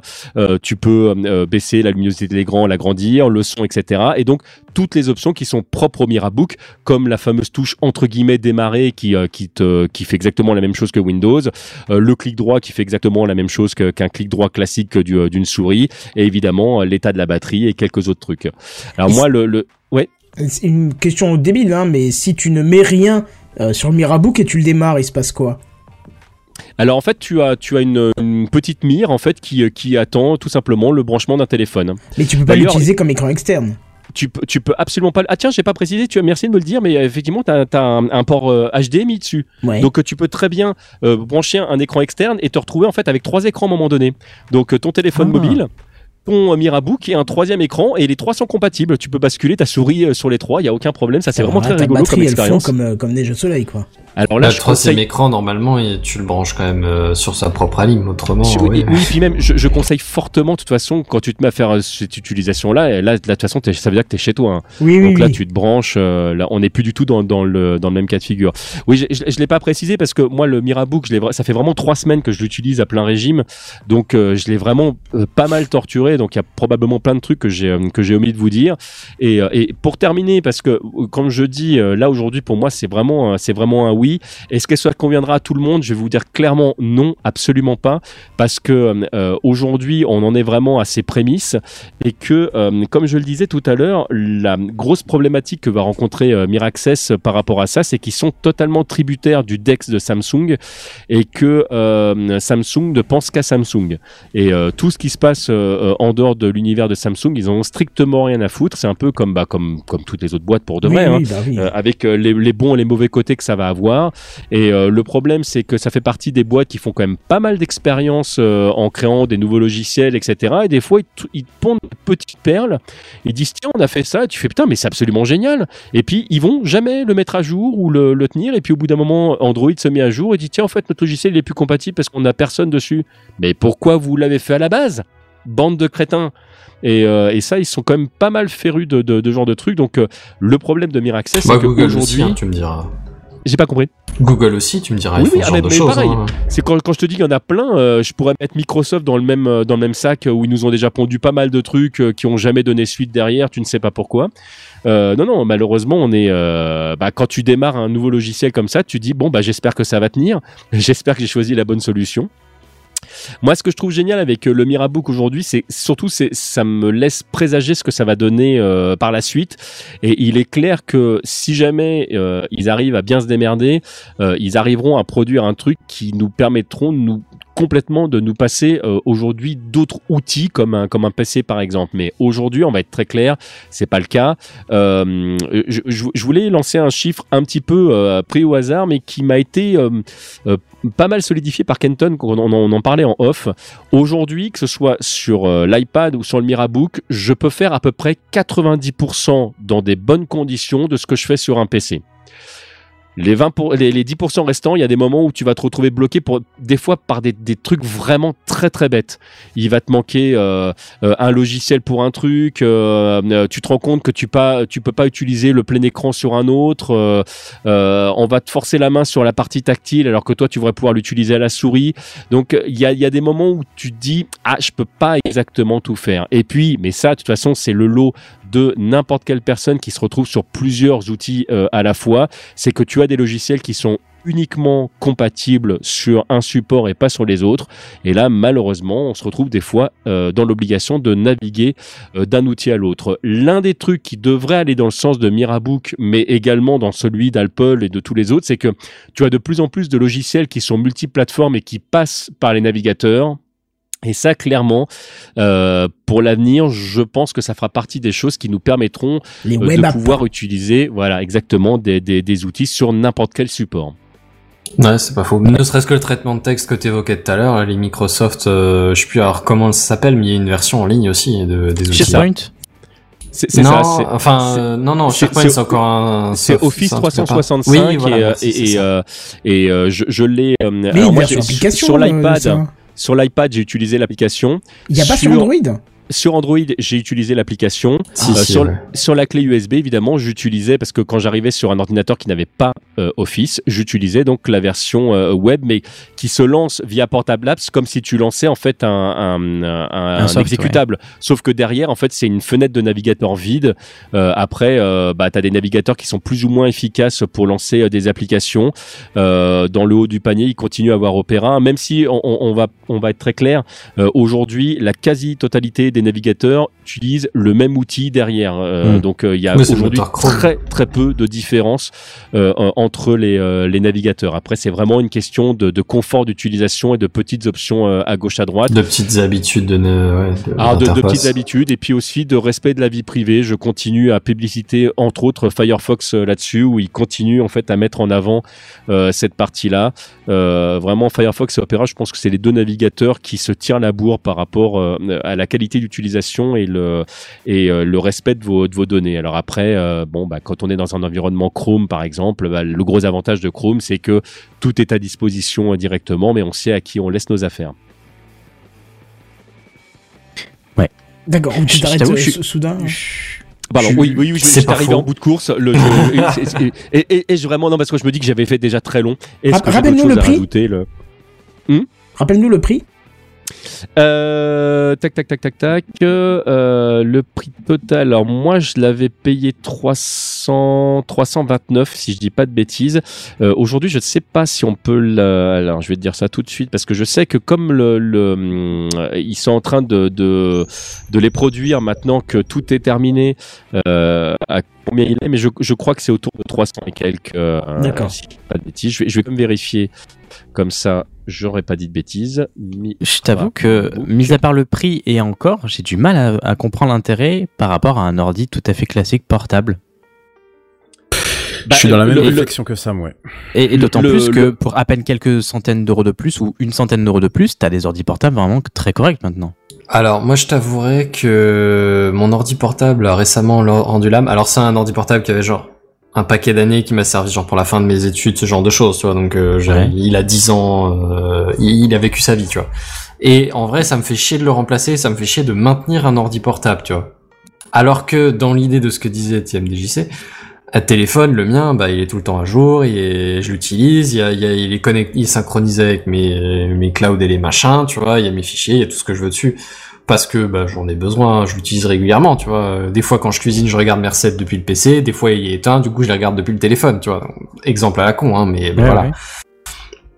Je sais Euh, pas, plus, plus ça Et me- du enfin, coup, l'idée c'est juste genre, bah des fois si je bouge, j'en sais rien, pour un long week-end et que je sais que ou pendant le transport ou sur place, je vais avoir besoin ou envie de faire un peu de paperasse pour euh, pour gagner du temps ou je sais pas quoi, tu vois. En vrai, l'idée me paraît, euh, pour le coup, euh, je, je cherchais pas spécialement, mais ça me parle pas mal. Et, Ouais, et je suis surtout déçu en plus par très, très l'autonomie, léger. Je l'ai pas précisé, mais effectivement, c'est euh, le, il est, il Ouais, est incroyablement ça, léger. C'est euh, ça, c'est un- ça, c'est un des, des tu vois, gros, tu, gros tu- plus. tu dis 4 heures de, tu dis 4 heures d'autonomie sur des ordi portables tout à fait lambda. Maintenant, tu tombes à 12 heures d'autonomie et t'as un processeur, t'as un disque dur, t'as plein de trucs. Là aussi, je suis un peu dessus. Alors, c'est peut-être le premier aussi, c'est peut-être le début. C'est le début, euh, mais c'est aussi, euh, je suis- il y avait, il y avait aussi. Alors, je- je- moi, je dis, Je je suis dis pas d'accord 4 pour heures. les 12 heures. hein. Les 12 heures, faut que ça soit un Mac en vrai. Hein. Non. Parce qu'un Non, non, non. un, un PC Windows, mec, euh, j'ai jamais eu 12 heures d'autonomie. Hein. Mon tout Bah, premier pas- Asus pas- pas portable, assez- pas c'était assez un pris, PC là, en à tout cas, hein. 230 balles. Il tenait euh, il- 230 balles, je tenais 12 heures. Il était peut-être pas aussi grand, par contre, on est bien d'accord. Oui, ça va Euh, mais c'est si, la si. taille de l'écran, quoi. Ah, mais là, là, là, la taille en dessous, après, là, c'est des notebooks. On est, on est encore dans, oui, dans oui, une autre sûr. gamme. Mm. Et, euh, et les notebooks, en plus, euh, ils fonctionnaient pas tous sur, euh, sur Windows classique. C'était Windows Starter et, et euh, Non, Windows, moi. Non, c'était un Windows dont je parle. parce que Windows Mais Starter qui est quand même vraiment. Mais, mais c'est vrai qu'on n'est on pas dans les, dans les mêmes gammes de prix. Hein. Le, un, un notebook avec un, un Windows, t'es es quand même sur des prix qui sont sensiblement plus chers, là encore. euh. Tu l'as payé combien Genre un truc genre 400 euros, un Bah, truc je comme suis ça? pas d'accord. Non, non, non. J'avais un truc. euh, je crois que j'étais à 11 pouces, 230 balles. hein, vraiment l'entrée de gamme d'A- d'Asus. Sur et un je Windows tenais 12 heures sans. Ça, c'est sans- Windows. Ouais, ouais, c'était un Atom. Euh, c'est- j'étais à la fac. euh, j'étais à la fac. J'étais. Euh, il y a peut-être 5 ans, ouais. Plus de 5 ans. Ah, C'était voilà, pas tu, hyper- euh, un monstre non, mais de je guerre, Je, te- hein, je te fais confiance. là, tu- mais je, en je suis super étonné. En faisait- fait. en tout ça cas, ce ce qu'on peut dire quand même, c'est que c'est une bonne idée euh, de, de base et que comme c'est le premier modèle, ça ne demande qu'à évoluer. Hein. Ouais, voilà, c'est- Mais je trouve aussi oui, l'aspect là, un peu clairement- le fait de se trimballer avec un téléphone. Bah, tu Claire- clairement, euh, le, le, oui, oui. Je- et comme je le disais tout à l'heure, ça, ne- ça ne conviendra pas, euh, ça ne conviendra pas à tout le monde. Mais pour revenir à ce, ce qu'on disait, tu te disais, moi, je me vois mal euh, euh, euh, quitter euh, euh, euh, un ordinateur pour ça. Euh, ça dépend. Là encore, c'est ce qu'on disait tout à l'heure. En fait, ce que l'utilisation que tu vas en faire, si en fait, si tout est sur son ton, sur ton téléphone, tu n'as plus besoin de PC. Oui, Oui, oui, oui. Mais c'est vrai que ça se destine, ça se destine à une cible très particulière qui a vraiment ses apps sur son téléphone et, et auquel ça lui convient, qui va pas chercher. euh. Ou alors, faut avoir aussi le temps, prendre le temps de fouiller, je pense, des petites alternatives sur Android euh, par rapport à PC, je pense. Mais, Mais ouais, comme, assez- tu l'as dit, c'est vraiment un type de, c'est vraiment un type de, particulier. Là, moi, je, je pense à, à Ouais. deux personnes dans mon entourage, euh, par exemple, euh, notamment euh, FQPEH, qui n'ouvre plus son ordinateur que pour le streaming. Euh, elle fait tout avec euh, avec son euh, téléphone aujourd'hui. Même des trucs je me dis mais pourquoi tu fais ça sur ton téléphone? Elle fait parce que je suis sur mon canapé parce que je suis en train de faire ça parce que ça me fait chier de me lever pour aller me mettre de- de- derrière un PC alors que je peux le faire directement depuis mon téléphone euh, elle, a, elle a tellement pris l'habitude de tout faire sur euh, sur les téléphones qu'elle a trouvé les logiciels dont elle a besoin, etc. Bah là, c'est le beurre et l'argent du beurre. Si à un moment donné, elle se dit tiens, je suis dans le train, j'ai pas envie de regarder euh, Netflix sur mon téléphone, mais sur un grand écran, bah, je me fous sur mon sur Mirabook par exemple, ou je veux faire du, dessin et j'ai pas envie de le faire sur un petit écran, je le fous sur un écran plus grand. Bah, elle, va bas- elle va basculer dessus. Est-ce qu'elle l'aurait pas fait? Alors après. Faudrait-il encore, parce que si j'ai la connaissant comme je la connais, qu'elle prenne le Mirabook aussi pour partir en déplacement, parce que ça se trouve, elle partirait juste avec son téléphone. Mais ça, c'est encore un autre débat. Mais en tout cas, oui, c'est le genre de, personnes qui pourraient être intéressées par ce, type d'outil et pas, euh, euh, des gens euh, qui ont toutes leurs marques sur l'ordinateur et je le répète, qui perdent l'habitude de passer d'un outil à l'autre.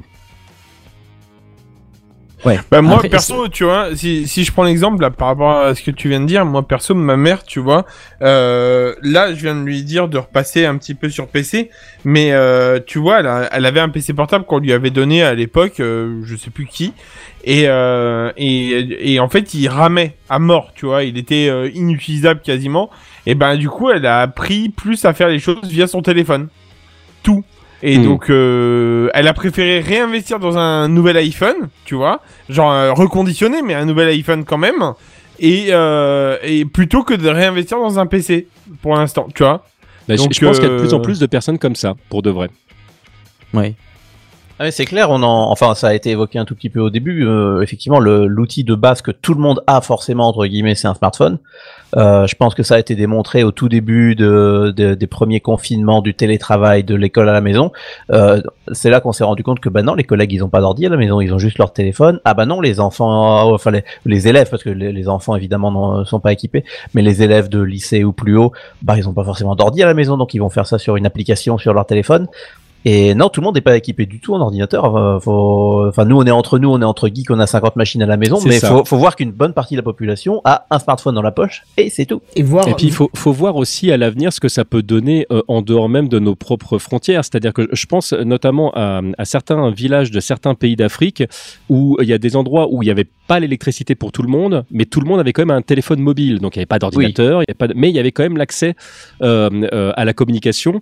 Et euh, ils avaient même des forfaits. Moi ça m'avait ultra bluffé, euh, qui n'étaient pas des forfaits internet, qui étaient des forfaits Facebook. C'est-à-dire que le, le- Ah ça leur permettait d'aller directement sur Facebook, mais pas euh, n'importe où sur internet. J'avais trouvé ça assez rigolo d'ailleurs comme euh, comme truc.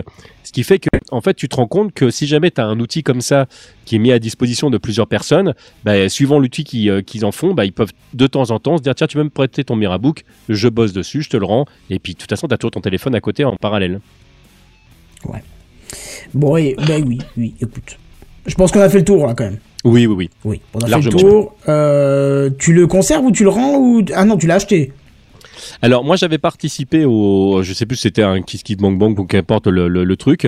Euh, ils me l'ont envoyé donc il y a il y a euh, ouais il y a il y a quatre un mois maintenant je, je dirais. Euh, et oui oui la, la, la, la réponse évidemment je le garde parce que de toute façon c'est c'est, l'outil que je, dont j'avais besoin euh, aujourd'hui. D'ailleurs j'aurais peut-être pas acheté euh, l'ordinateur que j'ai acheté aujourd'hui si j'avais reçu le Mirabook avant. Ça m'a même fait réfléchir à certains trucs. Je serais peut-être parti, parti sur une tour euh, et j'aurais utilisé le Mirabook pour me déplacer, alors que là j'ai fait le choix d'un ordinateur portable pour pouvoir me déplacer avec mon ordinateur. Hmm.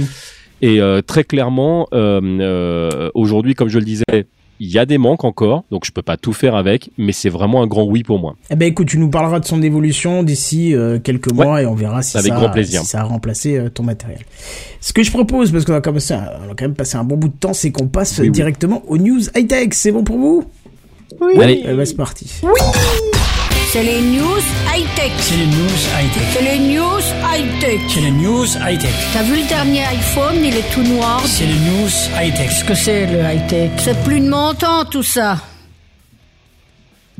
Et ça va être à Benji si je retrouve tout ce qu'il faut. Benji. Voilà, pardon. Merci, j'attendais poliment. euh, ouais, alors moi ça va aller assez vite. Hein. Je, je- je- je vais, je vais vous parler rapidement euh, du vote par internet pour les législatives des Français de l'étranger cette année. Ah. Je sais pas si vous en avez entendu parler. Ouais. Euh, D'ailleurs, pas forcément en bien, mais justement, c'est l'occasion de, de revenir dessus. Euh, donc, euh, vous le savez, si vous êtes français, euh, ce sont les élections législatives tout bientôt. Si vous habitez en France, ça sera les 12 et 19 juin, donc euh, c'est dans dans 8 jours, quoi, un peu plus. Et si vous êtes français à l'étranger, le premier tour, c'est ce week-end. Donc, attention à ne pas oublier. Et sachant que si vous êtes sur le continent américain, c'est le samedi. Mais ça, si vous y habitez, vous le savez. Euh, et ben sachez que pour euh, les élections législatives de cette année, les Français de l'étranger ont la possibilité de voter par Internet. Euh, ce qui est une, euh, une entre guillemets une première pour l'élection législative. En fait, non, c'est une seconde, puisque ça a déjà eu lieu une fois en 2012. Euh, 2012, c'était la première année où on essayait le, le vote par internet pour les législatives des Français de l'étranger. En fait, non, ça avait pas mal marché, euh, mais c'était encore un peu branque-ballant. Euh, voilà, c'était, euh, on était vraiment au tout début et on aurait dû recommencer en 2017, mais en fait, je crois que les l'élection de Trump aux États-Unis l'année d'avant euh, et les histoires d'ingérence russe, notamment euh, dans l'élection, avaient un peu refroidi tout le monde Mmh, et ils s'étaient dit que c'était le moment de, de se calmer. Et, euh, et en fait, ils ont préféré faire des tests euh, grandeur nature pour pouvoir mieux revenir en 2022. Euh, et on va voir que c'était pas forcément suffisant, mais ça c'est autre chose. Euh, en tout cas, voilà, c'est euh, le premier tour donc par internet, c'était du 17 mai euh, au, euh, au 31. Au 31 mai, pardon, Mais- Euh, parce que je, je l'ai mal écrit sur mon conducteur, donc ça me perturbe, mais je sais que ça s'est fermé il y a deux jours, Euh, puisque le, puisque maintenant donc le, le vote pas à l'urne va avoir lieu euh, samedi ou dimanche selon le continent sur lequel vous habitez. Donc euh, en fait, il fallait que tous les votes par internet soient comptés avant pour qu'on puisse écrire à voter sur internet sur les registres qui vont être imprimés et mis dans les bureaux de vote. Sinon, vous allez voter deux fois et c'est pas bien. Donc euh, c'est pour ça que le vote s'arrête avant. Et donc ouais, ça a été ouvert pendant quelques jours et euh, en fait bah, moi je vais vous parler un petit peu de mon expérience puisque je j'ai voté dans les premières 30 minutes, je crois de l'ouverture. Dès que j'ai vu que c'était ouvert, en fait j'y suis allé. Euh, donc le c'était le, le 27 mai. Euh, juste pour revenir dessus, euh, le vote par internet c'est un souhait des Français de l'étranger qui revient très régulièrement. Alors je sais pas de tous les Français de l'étranger, je pense notamment à mon ami Blast euh, parce qu'on a eu un petit débat sur Twitter qui lui est plutôt opposé à cette à cette façon de, de voter. Euh, Ah oui alors oui, effectivement, il y a des bon, c'est comme pour le vote euh, par correspondance, par courrier, il y a des histoires de euh, de est-ce qu'on peut être sûr qu'une personne vote euh, vraiment comme elle souhaite ou est-ce qu'elle est influencée par les gens autour d'elle? Euh, Est-ce que, par exemple, monsieur dans la famille euh, s'occupe de, de savoir pour qui madame et les enfants vous votez Euh, Tu vois, il y a toutes ces histoires-là qui malheureusement existent aussi par le vote avec le vote par Ouais, j'allais correspondance. dire, ça me semble Bah. pas impossible, même en vote en bureau, ça me semble pas Alors dans impossible. le, hein. dans le vote en bureau, c'est impossible puisque chaque électeur rentre seul dans l'isoloir et ne peut pas Oui, être influencé. tu rentres seul dans l'isoloir, mais jusqu'à l'isoloir, il s'est passé Ouais. des jours, des semaines et des Bien mois sûr, pendant lesquels mais- De de légèrement. Il est obligé. Alors la, la propagande, évidemment, ça, ça a lieu, mais au moment de mettre le bulletin dans l'enveloppe, et c'est pour ça que vous, vous êtes obligé. Vous, vous- peut-être qu'un assesseur vous l'a déjà dit. Vous êtes obligé de prendre deux bulletins minimum. Euh, parce Mhm. que c'est obligatoire, vous devez avoir au moins deux bulletins euh, et aller dans l'isoloir seul, et c'est vous qui faites votre choix. Et, euh, et à ce moment-là, on- personne ne peut modifier ce que vous faites et voir ce que vous faites. Euh, c'est euh, c'est assez important, mais effectivement, si on vote à distance, on peut pas voir ça. Et euh, je crois aussi que bah, je veux pas, euh, je veux pas parler au nom de Blast, hein, évidemment, mais je, je sais que c'est une interrogation qui revient pour beaucoup. C'est évidemment la sécurité, euh, savoir si le vote est bien pris en compte, qu'il n'est pas modifié, etc., etc. Euh, sachant que euh, je vais pas venir euh, revenir dessus aujourd'hui parce que c'est assez compliqué, mais euh, le, la procédure de vote par internet est assez opaque. Euh, je Oui. dois avouer que c'est difficile de trouver des infos euh, de du fournisseur notamment. Il y, en a quelques-unes quand même, et, et c'est, euh, apparemment, en tout cas, de, c'est, je crois que c'est sur l'émission euh, euh, 28 minutes euh, sur Arte où ils ont fait un, un- un article là-dessus où ils ont justement une, une chronique qui permet euh, euh, de, d'expliquer euh, les, enfin ou de, de, de, de parer certaines fake news. Et euh, ils avaient parlé notamment de, de la solidité du, du logiciel des votes en distance français. Et aujourd'hui, le principal frein, il n'est pas technique en fait, il est, euh, il est culturel. C'est Oui. ce qu'il disait en fait. Ça fait plus peur aux Français que euh, voilà.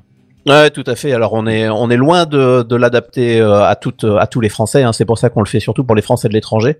Euh, et puis il faut savoir aussi que ça répond à un besoin des Français de l'étranger qui pas parce que les circonscriptions des Français de l'étranger sont des grandes circonscriptions par euh, par nature puisqu'on est sur le Mhm. monde entier et euh, potentiellement euh, il faut des fois voyager, il faut des fois faire des heures et des heures de voiture pour aller jusqu'à l'isoloir.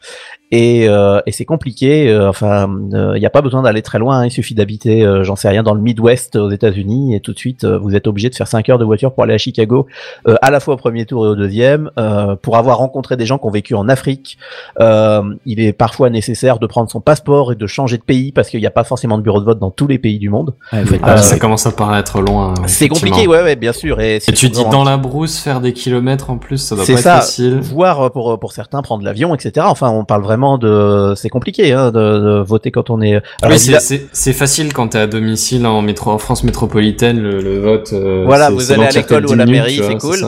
Et, euh, et puis évidemment les, les, les circonscriptions, il y a beaucoup de Français. euh, Je pense à, à- évidemment chez moi à Genève, on a beaucoup de bureaux parce qu'on a beaucoup de Français. Je pense Ouais, à Bruxelles pour Montréal, ce genre de truc. Enfin, Voilà. Peut-être Québec, je sais pas où est, où est le bureau, Alors et encore, vous avez peut-être vu des images du bureau de Montréal où il y avait beaucoup de queues au, à la- au Ah premier oui. tour de, des Ouais. présidentielles.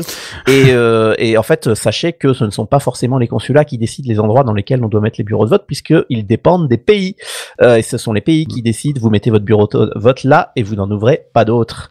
Et donc des fois, Vous euh, fermez vos gueules. il faut des fois être gentil avec les, les consulats qui font de leur mieux et surtout soyez gentil avec les bénévoles qui vous accueillent parce que sachez que tous les gens que vous voyez sont quasiment tous bénévoles euh, parce que vous, vous vous doutez bien euh, et puis j'en ai fait partie là aux élections présidentielles. Euh, je peux vous dire par exemple que ne- sur la seule Suisse romande alors c'est effectivement la- l'une des plus grandes circonscriptions de, de- des Français de l'étranger mais la seule Suisse romande on avait 107 bureaux euh, ouverts pour les présidentielles et plus de 1000 bénévoles. Donc euh, il faut du monde pour Ça faire pèse, tout ça Et euh, donc euh, on est tous là et on n'est pas payé et on a juste un sandwich et une, euh, éventuellement une poignée de main de, des gens du consulat. Donc euh, soyez gentils avec nous, c'est tout. Euh, en tout cas voilà, tout ça pour dire que le vote par internet était ouvert. Euh, rapidement la procédure, c'est assez simple. Il suffit d'être inscrit sur la liste électorale consulaire avec un email et un téléphone, puisqu'en fait l'identifiant est envoyé par email et le mot de passe est envoyé par SMS. Et une fois que vous avez reçu tout ça, vous allez sur le site du ministère des, de- des Affaires étrangères euh, sur lequel vous avez, alors c'est un petit peu comme un bureau de vote, c'est rigolo. Vous avez la présentation des candidats d'abord, donc c'est un peu comme la première salle où vous avez les affiches. Euh, ça, ça, ça me, rappelle un peu le même parcours que dans les bureaux, c'est assez rigolo. Euh, donc vous regardez les, les candidats qui vous qui vous plaisent ou pas. Euh, après vous passez sur un écran sur lequel vous, avez un, un, un menu avec euh, des choix multiples, donc vous pouvez voter pour chacun des candidats, enfin pour l'un des candidats ou voter blanc. Le, le vote blanc est, est possible. C'est bien ça. Je, je trouve que c'est Oui, très là, bien. tu peux pas te tromper, quoi, pour le vote blanc. Ah non, le, il y a écrit vote blanc. C'est c'est très clair. Tu, vous, vous avez le droit de cocher vote blanc. Est-ce Euh, que tu peux écrire n'importe quoi de sorte à ce que ce soit Non. reconnu comme un vote blanc après mais... Alors euh, là, pour le coup, le vote par internet, on peut voter blanc, mais on peut pas voter nul, puisque là, forcément, puisque vous cochez quelque chose, peut pas y avoir d'erreur possible. Et ça, c'est c'est pas mal. Euh, et un code de validation vous est envoyé par email. Euh, et euh, une fois que vous tapez ce code de validation, le vote est validé et vous recevez une confirmation par email. Euh, de mon expérience totalement personnelle, euh, moi j'ai fait ça le 27 mai à midi euh, 38, je crois j'ai reçu la, la confirmation parce que je l'avais tweeté. À savoir, euh, le truc avait ouvert à midi. Euh, j'ai fait ça sur ma pause déjeuner. Ça s'est très bien passé. Ça a marché tout de suite. Euh, mais par contre, il y a des problèmes qui ont été remontés quand même que j'avais envie d'évoquer aujourd'hui. À savoir que les identifiants et les codes ont été envoyés deux fois avant l'ouverture. Donc à savoir que tout le monde avait reçu identifiant et code, mot de passe, j'entends. Et à un moment donné, ils ont dit ah le système a merdé, machin. On est obligé de le renvoyer à tout le monde. Euh, donc évidemment, euh, des, gens comme comme comme vous et moi, on est on a l'habitude quand on reçoit un deuxième email qui marque euh, annule et remplace, euh, on se doute que c'est le deuxième qu'il faut garder et pas le premier. Mais on se bah il y a des gens qui se sont trompés qui ont utilisé l'autre, c'était la galère. Et ça a montré qu'il y avait un petit peu de préparation qui avait merdé quand même. hein, il faut faut pas se mentir.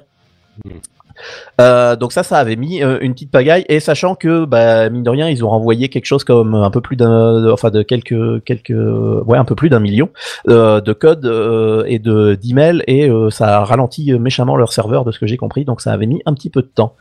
Il y a un bug qui a été remonté pendant le scrutin, qui était que, comme je vous disais, une fois qu'on a fait son choix et qu'on clique sur voter, il y a un code de validation qui doit arriver sur votre email que vous devez taper après.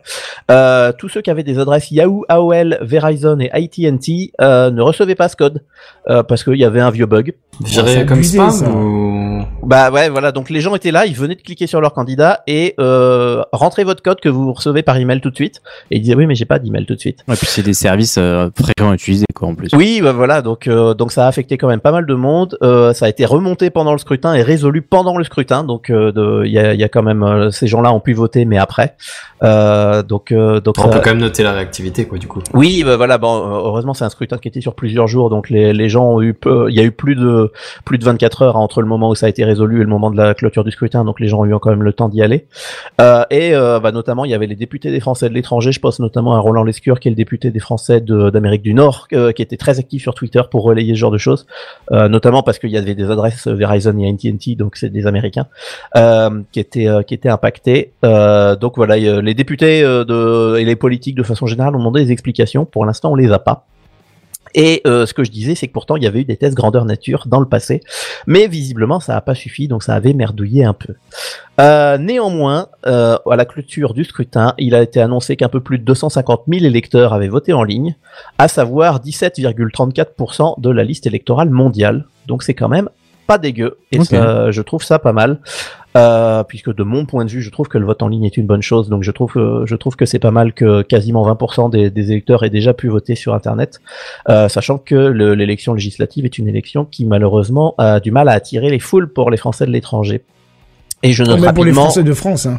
Oui, de- de- de- déjà, euh, mais euh, sachez que les Français de l'étranger, en fait, se déplacent quasiment que pour les présidentielles, et euh, se déplacer en nombre pour les Français de l'étranger, ça veut dire arriver gentiment à 50% de participation. hein. T'imagines, euh, pour les présidentielles, quand à la fin, de, de, au second tour, t'as as ce qu'on t'a proposé. Euh, je suis en train de passer le choléra, pardon, pour la page publicitaire euh, politique. Mais euh, tu te dis, putain, il faut que justement, je fais je sais pas combien de centaines de kilomètres pour aller voter. Ça fait chier, quoi. On, on Oui, non, mais voilà, à c'est- tu frises hein, quand même. c'est compliqué. Je ouais. vire l'image à nouveau. C'est effectivement c'est compliqué de motiver les gens à venir voter et effectivement plus il y a de routes pire c'est mais euh, je peux vous dire que moi qui suis à, à Genève donc un endroit où il y a beaucoup de bureaux de vote puisque dans, dans le centre où j'étais bénévole il y avait sept bureaux de vote et on faisait que le sud du canton de Genève donc c'était vraiment une petite partie je peux vous dire qu'on a, on a à peine dépassé les 50% je crois qu'on était à, à un Ouais, tout bah, petit peu plus pas, ouais. mais euh, mais au premier et au second hein, on était quasiment pareil euh, mais ouais c'est c'est toujours euh, bon après les, les Français de l'étranger ont, ont leur raison et euh, ont parfois d'autres nationalités ils se sentent pas forcément Ouais, ils sont pas intéressés forcément enfin, concernés aussi. ouais, voilà, il y a, il y a tout, euh, tout un tas d'a- d'aspects, mais voilà, donc 17% de la liste électorale mondiale, euh, j'avais noté notamment en Amérique du Nord 18%, et en, en Europe de l'Est et en Asie respectivement 20 et 22%. Euh, nos amis euh, français d'Asie qui d'ailleurs ont, euh, s'ils habitaient à Shanghai, ont été privés d'élections présidentielles puisqu'ils étaient confinés et qu'il n'y a pas eu d'exception pour aller voter. Donc les pauvres Français de Shanghai n'ont pas pu s'exprimer, donc je pense qu'ils étaient contents de pouvoir le faire sur Internet, qui explique peut-être pourquoi le chiffre est un peu plus grand chez eux.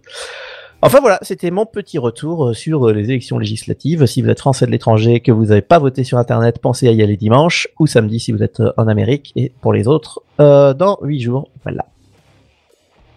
Et euh, à moins que vous ayez d'autres choses à dire, je pense passer la main à notre très cher chef qui, euh, je crois, utilise un concept bien connu maintenant de l'émission, mais euh, je pense que ça va être sympa. C'est ça, c'est ça, exactement.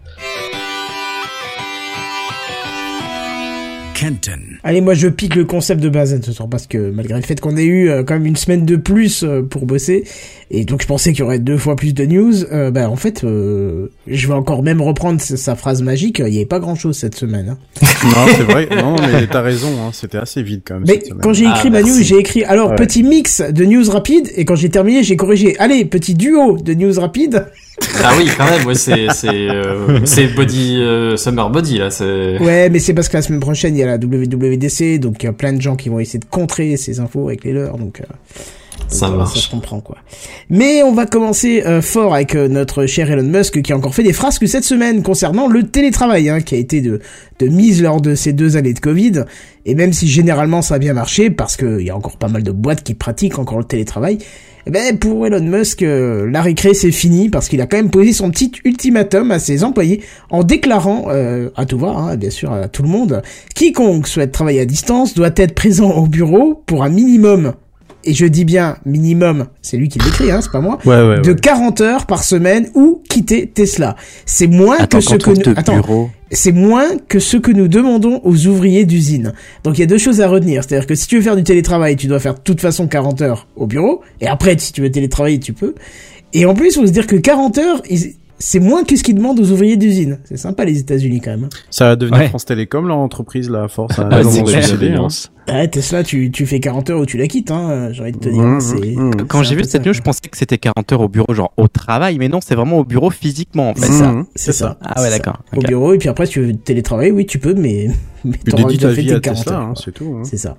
Et alors, il justifie quand même sa menace hein, euh, à l'aide de, de, de son, de son passif hein, de, au sein de Tesla, puisqu'il dit, euh, je cite, hein, euh, plus vous êtes haut placé, plus votre présence doit être visible. C'est la raison pour laquelle j'ai tant vécu dans l'usine, vécu dans l'usine, hein, il, il le dit bien, hein, pour que, les- parce que on le sait, il dormait dans son bureau, hein, pour que les ouvriers puissent me voir travailler à leur côté. Si je n'avais pas fait cela, Tesla aurait fait faillite depuis longtemps. Ouais. Alors bref, pour moi, paraphraser un grand philosophe, euh, la bamboche c'est fini, hein, et c'est l'heure de retourner vivre au bureau. Euh, oui, oui, j'ai bien dit vivre. Voilà, donc pour lui c'est pour vivre. Alors, autre news, hein, pas forcément plus positive, mais un- avec un impact forcément positif, c'est Instagram qui euh, rejoint le dispositif alerte enlèvement américain et qui va donc alerter ER et pas d'accent aigu, rapidement la population dès qu'un enfant a été kidnappé. Alors l'outil arrivera euh, par vague dans 25 pays dont euh, la Belgique, le Canada, la Grèce, le Royaume-Uni, je les ai pas tous mis mais euh, je vous en ai cité quelques-uns. Mais la France, pour l'instant, ne fait pas encore partie de la liste des pays qui rejoignent le, pro- le, le programme Alerte Enlèvement. Mais, Mais s'il y a parce qu'il n'y a pas d'enfants qui sont enlevés en France, c'est tout. Si, mais je pense parce que en fait euh, c'est quand même bien prévu puisque la France on a déjà un système qui est assez performant puisque ça comprend la diffusion d'un message euh, télévisé euh, sur toutes les chaînes de France TV ainsi que sur TF1, Canal+, M6, LCI, BFM TV, euh, les stations de radio, la RATP, la SNCF, les gestionnaires d'autoroutes et opérateurs téléco- télécoms sont aussi de la partie en diffusant des messages sonores et visuels. Donc on a déjà un dispositif assez important en France. Hein. Euh, voilà. Alors là, dans le cas d'Instagram, les affichages de messages seront géolocalisés et affichés dans votre fil d'actualité. Euh, en gros, si vous êtes un Belge, euh, qu'un enfant... Qu'est-ce... Pourquoi il rigole? Parce que tu, parce que belge. Je sais pas pourquoi belge. Voilà. Ben j'ai pris Belge, j'aurais pu prendre Canada. Alors on va dire, en, en gros, si vous êtes Canadien et qu'il y a un enfant Non, mais Canadien le qui a été qu'il y le- des enfants enlevés en Belgique, en fait, qui les Euh, fait. voilà. Cherche Ah, pas. Tu, vois, tu peux rien bah oui, faire. Bah voilà. Oh, je sais Moi, je pensais, pas. que t'avais- je pensais que t'avais fait exprès. C'est pour Ah ça. non, non, pas du tout, j'ai Ah, pris au hasard, j'ai pris dans la liste de... le- je, je crois que c'est le premier pays que j'ai cité dans la liste. on embrasse nos amis belges, d'ailleurs. Oui, bien sûr. Bah oui, bien, sûr, moi je j'aurais jamais pensé à ça. Alors on va pour pas les offenser, on va dire en gros, si tu es canadien et qu'il y a un enfant canadien qui a été localisé pour la dernière fois au Canada et que toi bah, le hasard fait que tu es en déplacement en Belgique par exemple, eh ben tu ne verras pas le message à moins que des indices montrent que cet enfant pourrait bien se situer euh, en Belgique à ce moment-là. Donc ça va être vraiment géolocalisé sur ton fil euh, sur ton fil Instagram. Voilà pour le duo de petites news. hein. C'était rapide, concis, tout ce que tu veux. hein. Il n'y avait pas de quoi Je trouve ça pas mal euh, l'aspect géolocalisation parce que tu, tu te dis que si jamais t'as- enfin l'info arrive jusqu'à toi, c'est que c'est vraiment une information importante à ce moment-là. Donc euh, c'est euh, c'est pas juste un truc tu te dis bon il y a quelque part en France. Ouais, selon euh, le niveau de sensibilité du ouais. truc, euh, ouais, ça peut être. Mm, mm. euh, Bah, tu sais que tu vas ouvrir les yeux chose. parce que généralement quand tu, engageant. ouais. si tu vois un truc à la télé et qu'on te dit à Bordeaux machin euh, Mathilde a été enlevée, ben Mathilde tu t'attends pas à la croiser au bout de la rue. Par contre Pas avec ce système là, tu te dis peut-être que tu peux l'avoir passé euh, au coin de la rue. Donc euh, c'est déjà beaucoup plus ciblé. Ouais. Voilà pour moi. Euh, euh, bon, je pense que je pose même pas de questions, il y a rien à, y a rien à savoir là-dessus. Hein. Tout est assez concis. Euh, Sam, motivation, elle est Ah là. bah oui, toujours. Ouais. Bah oui. Ah bah écoute, c'est parti, c'est à toi. Sam. Fin 2022, euh, il y a bientôt trois ans. Du coup, ça commence mal. J'ai dû me tromper. C'était fin 2021, autant pour moi. Il y a bientôt trois ans. 2021, t'as raison, il y a bientôt trois ans, ouais. 20... 120 km. N'oubliez Putain, jamais. 120 km, on n'oublie pas, ouais, c'est vrai. Putain. Non mais euh, je les enchaîne les gars. Bref, fin 2020, effectivement, il y a bientôt trois ans, un dangereux malware avait été identifié. Je sais pas si on en avait parlé, mais en tout cas, ça m'avait pas parlé. Ça me, ça m'évoque rien. Euh, Celui-ci trouvait hot sur tous les smartphones Android qu'il pouvait trouver sur son chemin. Alors, l'Espagne et la Finlande étaient tous les, deux les, pays les plus touchés par ce virus à la propagation fulgurante. Alors, son mode de propagation était simple finalement. Il pouvait accéder à la liste des contacts de son hôte pour se propager via l'envoi d'un SMS malveillant. Et ainsi de suite, hein, vous l'aurez compris, ça se propage de contact en contact. Alors, vous imaginez la vitesse à laquelle ce malware se propage, du coup. Et concrètement, il, consistait à envoyer un SMS invitant les utilisateurs à installer une application pour suivre la livraison d'un colis ou pour écouter un soi-disant message vocal. Et à partir de là, les pirates visaient à récupérer des mots de passe, des coordonnées bancaires et des comptes de crypto-monnaie. Je sais pas si vous, vous avez euh, reçu ce type de message ou d'application à installer. Non, euh. pas du tout. Ouais, bah moi plus. Moi, je t'avoue que les tous- spams et les trucs comme ça, j'ai fait plus trop gaffe. Ça, tellement. Bah, on a tous eu, je pense, des SMS où on a un suivi de colis un peu bizarre euh, sur euh, la poste.it ou je ne sais quoi. Euh, une, Euh, mais- fois, une fois, je me suis fait avoir, euh, moi qui ai fait de, de la formation pendant je sais pas combien de temps pour expliquer aux gens qu'il fallait faire super gaffe. Et en fait, je suis tombé sur un sur un SMS bien rédigé et, le- et, euh, et j'attendais vraiment un truc à ce moment-là. Et au moment où j'ai appuyé dessus, je me suis dit, Putain, je viens de me faire avoir. Je le savais. Au moment où j'ai appuyé dessus, je savais, mais que c'était trop tard. Mais t'as bah, j'ai reformaté mon téléphone directement. J'ai même pas cherché à comprendre. Euh, T'as installé avait une dessus. application du coup? Je ne sais, j'ai même pas regardé ce que c'était. J'ai reformaté directement mon téléphone. C'est-à-dire que moi, je prends, je prends même pas de risque quand c'est comme ça sur un truc Ah comme ouais. ça.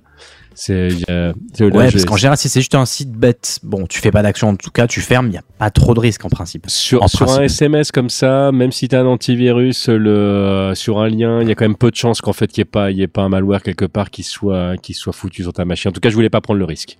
Ouais, non, tu fais bien, tu fais bien, vaut plus que pas assez. Bon. Euh, eh bien, c'est la fin pour ce malware, puisque hier, l'Office européen de police Europol a annoncé son démantèlement.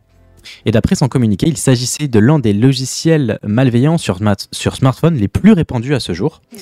Et euh, le fait qu'il puisse accéder au contact des victimes lui permettait de, je cite, se propager comme une traînée de poudre. Et toujours d'après Europol, 10 000 victimes ont pu être déconnectées, carrément déconnectées du logiciel espion à distance. Euh, et ils auraient pu, euh, et ils auraient réussi pardon, à empêcher la, la propagation de 6,5 millions de SMS malveillants. Waouh. Et tout ça grâce à Ça la va, collaboration tranquille. de 11 pays, dont l'Australie, les États-Unis et d'autres pays européens. Moi, ça me fait un peu peur, c'est comment ils ont pu déconnecter des gens euh, du logiciel en question à distance. Ça me fait un peu peur niveau intrusion, je sais pas. Non, ça vous Pas fait pas peur mais là, euh, non, non, c'est pas. Ils ont coupé le serveur, du coup, euh, ça, le, le logiciel ça. ne pouvait plus communiquer euh, vers le serveur. Ouais, ouais, ouais, ouais. Ok, ouais. Ouais, Ouais, ils, en fait, déconnectent ça pas, se ils, ils ont pas accès à ton téléphone pour. Ouais, ouais, euh. J'espère. Le, le, Ils, le ils sont pas décontaminés pour autant, le, le, le- le truc est Oui, toujours voilà. chez eux, mais sauf qu'ils peuvent plus envoyer accéder, les données. Quoi. Ouais, il peut Et plus rien faire. Ok, ouais. Ça se tient. Alors pour le moment, les pirates à l'origine de ce malware n'ont toujours pas été identifiés. Et sans rentrer dans les détails pour ne pas divulguer euh, leur méthode, Europol a déclaré que l'opération de démantèlement n'avait impliqué aucune intervention physique, mais c'était faite par un autre moyen. Bon, bah du coup, c'est pas physique, donc c'est forcément numérique, on aurait compris.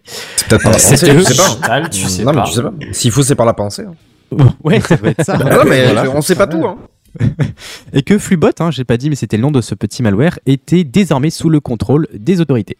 Voilà, donc plus de risque euh, à partir d'aujourd'hui pour ce euh, malware-là en particulier, si tant est qu'il n'y en ait pas d'autres. Jusqu'au prochain. Oui, C'est voilà. ça, euh, jusqu'au prochain. Bon, après, je pense que des J'ai failles ton euh, optimisme à toute appliquées en- épreuve. Ah ouais, vois. Non, mais il reste Notre toujours le compte, été le touché, compte hein. euh, privé de formation. Il reste encore plein de trucs. euh, les comparateurs d'énergie. euh, pour te faire Bah, chier, il y ça- a toujours du monde. Hein. Ça- Les ça- toitures, Ça, pirate pas ton euh. téléphone hein, pour autant.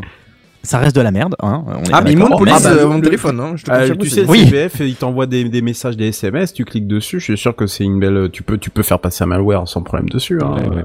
C'est Sans problème, hein. C'est pas faux. Ah oui. Maintenant, ce que je m'amuse à faire, je décroche parce que des fois, je, je m'attends pas à ce que ce soit eux. Je dis que le, le- la personne qui cherche à joindre est décédée.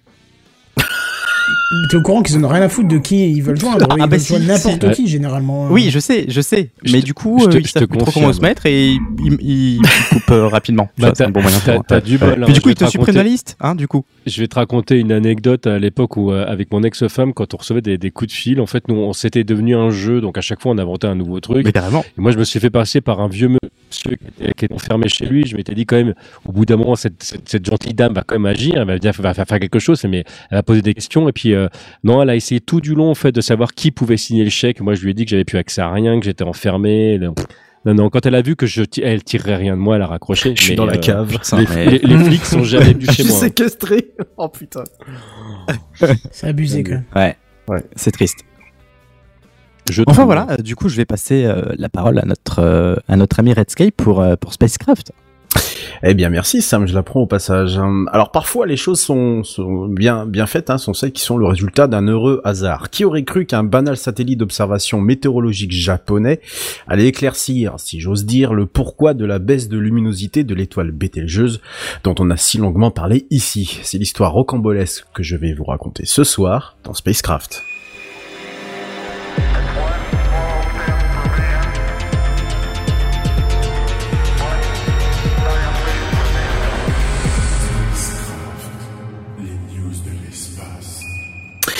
Souvenez-vous, c'était début 2021, les masses médias et leur armée de journalopes nous annonçaient une catastrophe qui dépassait de très loin les guerres, les armes nucléaires, le réchauffement climatique et autres rachats de Twitter par je ne sais quel suppôt de Satan et du capitalisme. L'étoile Bételgeuse allait bientôt faire boum. Un genre un genre de, merci pour le bruitage, un genre de et Bételgeuse éclata, petit clin d'œil au passage à la fiction audio de Mimi Riodo et François TJP, qui nous pendait au nez depuis des temps immémoriaux et qui allait défrayer la chronique des pages science habituellement squattées à cette époque-là par les conneries du charlatan Raoult. Ça va Ah, bientôt moi, je péter. pensais que c'était les lunes rouges et autres lunes bleues. Non, il y avait autre chose. Voilà. Non, non, ça va bientôt péter, genre la semaine prochaine ou un truc comme ça, ils ont dit. Ah d'accord. Ouais, écoute, je l'ai pas noté dans mon calendrier. Tu Ah, c'est un peu de tôt pour le dire. 14 juillet quand même, euh, ou pour la fête de la musique même, la Saint-Jean, on y est pas. hein. Non, non, on y- on en est même très loin. Allez, stop, j'arrête, je cesse mon fiel, je me comporte un peu de manière euh, chevaleresque, euh, chevaleresque, fiel, chevalier du fiel, vous l'avez, enfin bref, voilà. Pour la 150e fois, et les trois qui ne suivaient pas au fond, non, rien de rien, non, je ne, re- euh, pardon, je me suis trompé d'époque, non, BTGeuse n'allait pas exploser, et oui, on a trouvé l'explication, par contre j'ai la flemme, je ne sais plus c'était à quel épisode de Techcraft, euh, j'ai donné le pourquoi du comment, maintenant vous vous démerdez pour aller retrouver l'information. Moi, un poil agressif, agressif ce soir? Non, non, je vois pas de quoi vous parlez. Jamais. J'ai vérifié que- deux fois, franchement, ça va. Ah non, non, non, non, non, attends, je suis, je suis normal, d'autant plus que j'ai une histoire forte intéressante à vous conter ce soir. On allume un feu, on se met autour, on, a, on, écoute euh, attentivement, et ah, pff, Seigneur, pas de feu dans la forêt, que diable, on va tout faire cramer avec la sécheresse qui subit la France. Cette chronique est beaucoup trop connectée à notre monde actuel. Allez, je la débranche, euh, voilà, excusez-moi, monsieur le technicien, hein, je m'éloigne, voilà, c'est bon, on va pouvoir y aller, vous allez pouvoir relancer le, le, le jingle, hein, hein. moi je me débranche, hein, salut.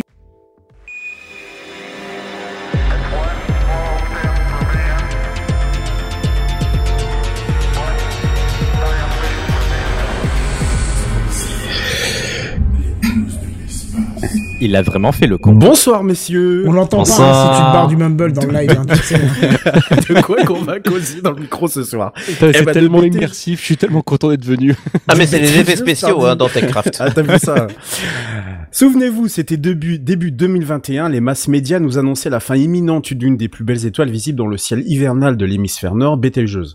Pour les astronomes, non, bien sûr, c'était pas la fin d'une étoile située à près de 640 années-lumière de nous, mais plutôt un signe que celle-ci avait une activité assez intense au point de refroidir, d'éternuer un bon gros nuage de poussière dans le sombre monde cosmique et que la poussière s'était bien mise en évidence devant elle avant de se diffuser dans l'espace pour faire considérablement chuter sa magnitude apparente, elle qui est pourtant si élevée au point de faire partie des phares du ciel nocturne en hiver, point d'orgue rouge brillant de la constellation d'Orion. Et c'est par un pur hasard qu'il y a quelques jours, d'après un papier publié dans Nature Astronomy, que trois astronomes de l'université de Tokyo ont exhumé les clichés d'un satellite d'observation météorologique japonais du nom de Imayari 8, et non pas Emma Yaris, hein, parce que personne ne vole de Yaris dans la vraie vie, un note du rédacteur complètement pété de cette chronique. Ah oui, non, Parce il, a, que il a- non. il a bien profité quand même. Parce le que non seulement la, la, la- non seulement la oh putain j'ai marqué la baisse de luminosité non la baisse de luminosité a été vue entièrement par ce satellite mais qu'en plus le petit malin photographié en infrarouge qui est une longueur d'onde assez compliquée à choper depuis le sol terrestre merci Sam pour la Je correction t'en prie. par quel procédé miraculeux ce petit satellite a-t-il réussi? Alors il faut savoir que celui-ci tourne avec la Terre puisqu'il est géo, euh, il est géo, il est en orbite géostationnaire donc à 36 000 km de la Terre et il prend des photos de la planète entière toutes les 10 minutes. Et quelquefois, parce que je pense qu'il doit juste s'ennuyer, il prend des clichés de l'environnement autour. Du fait de sa position et de l'âge du capitaine, tous les 1,72 jours, soit 1 jour 8 heures et 38 minutes, il se retrouvait à photographier Betelgeuse. C'est un jeu complet de données courant de 2017 à 2021 que les astronomes japonais ont découvert et ont pu examiner, manne inespérée quand on pense que de tels suivis sont impossibles à réaliser depuis le sol, à cause des saisons, ou simplement parce que parfois sur Terre, bah, il fait jour et d'autres fois, il va faire tout noir. Les données de ce satellite corroborent les explications d'un astronome de l'Observatoire de Meudon à Paris, Miguel Montar- Montargès, qui confirme qu'un changement a été observé dans la raie d'émission de la vapeur d'eau en 2019, ce qui corroborerait l'éjection d'un nuage de gaz. Et surtout, grâce à cette capacité infrarouge du satellite, ils ont pu observer directement l'émission de la fameuse poussière grâce à une longueur d'onde infrarouge très spécifique utilisée par les, Japonais pardon, sur 10 micromètres. Grâce à ça, plus de place au doute, il y a bien eu éjection de poussière de la part de l'étoile et cerise sur le kebab pour reprendre l'expression favorite de Kenton, le satellite avait en outre mesuré la température de l'étoile, permettant de voir qu'une baisse de température du coup avait été enregistrée au moment de l'expulsion de la poussière. Là aussi le plus fort, c'est que sur Terre, c'était juste que là deux hypothèses bien distinctes, un baisse de température ou poussière, mais sans aucun lien de causalité ne soit prouvé ou prouvable. C'est pourtant ce premier astronome dont j'ai cité le nom tout à l'heure, le fameux Miguel, euh, dont je vous ai en plus déjà parlé dans une précédente chronique de Spacecraft, euh, euh, lorsque j'étais revenu l'an dernier sur les conclusions de cette baisse d'éclat de BTGeuse qui avait déjà avancé cette hypothèse. Les hasards sont donc heureux, peut-être une nouvelle voie pour des satellites qui n'ont qu'une tâche à faire, hein, une sorte de mission passive qui peut aider les astronomes sur des observations plus spécifiques, surtout s'il s'agit de voir des éléments qui nécessitent des instruments qui ne fonctionneraient bien que dans l'espace. Bon, c'est bien joli tout ça, on peut se branler comme ça pendant encore des heures, mais il reste un élément sur lequel personne n'a d'hypothèse solide, l'origine de tout ça. Parce que pour le moment, et de par nos connaissances pas hyper développées en matière de supergéante, hein, je vous rappelle que le Soleil c'est juste qu'une naine jaune, hein, il n'y a pas de modèle convectif de perte de masse qui prévoirait un tel événement. En d'autres termes, et en français euh, moyen, on ne sait pas prédire avec les modèles appliqués aujourd'hui à ce type d'étoile ce qui provoque une telle éjection de masse. Les astronomes sont démunis et ne savent tout simplement pas ce qui fait qu'une supergéante rouge perd autant de masse, surtout qu'aucun autre événement similaire n'a été observé dans le catalogue des supergéantes rouges connus des astronomes. Alors la question, événement rare dû à la fin de vie de BTGeuse ou phénomène classique de perte de masse? Sur ce point, des hypothèses ont été émises, mais sans consensus parce qu'il est probable qu'une éjection de masse liée à un refroidissement ne soit pas typique que de BTGeuse, mais sans doute commun aux supergéantes, euh, aux supergéantes rouges ou approchantes. C'est donc une première pour des astronomes qui vont pouvoir étudier et mettre en place un début de modèle grâce aux données de ce petit satellite météo japonais, des données inespérées qui font avancer de manière très efficace la science floue et lointaine de ces monstres stellaires en attendant qu'un instrument appelé Visir, et là je suis désolé, j'ai pas de blague pour ça, installé sur le VLT au Chili, puisse photographier le nuage de poussière qui a été éjecté par BTGeuse une fois qu'il se sera suffisamment éloigné de l'étoile.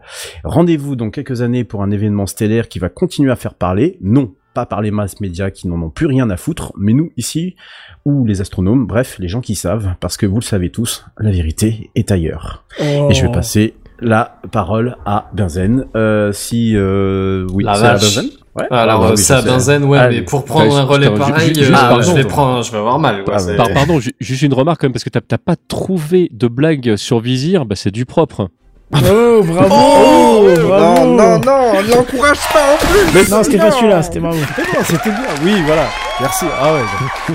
Merci. Faut, faut avoir un TMDJC dans son équipe pour bien rebondir. Parfait. C'était le N'oublie pas qu'il est en, il est en spectacle au point virgule du Oui. mardi au vendredi à 19h.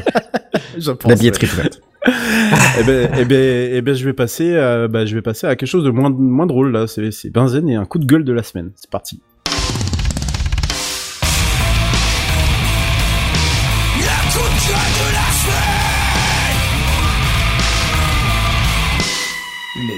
De la semaine. Alors, pour être particulièrement précis, c'est un coup de gueule gaming de la semaine, mais, euh, mais on va pas chipoter. Euh, merci Redscape. Je t'avouerai que j'ai un peu peur de prendre le relais là parce que il y avait un sacré rythme, un sacré niveau. Je vais, je Ah, vais avoir j'ai du mal. Euh, on va se poser les gars tranquillement. Je vais même pas essayer de faire pareil. Euh, Est-ce que les lootbox ça vous parle? Je sais pas si vous êtes trop Parce branché que tu jeu sais ou que quoi, mais on en a quand c'est même parlé en Belgique.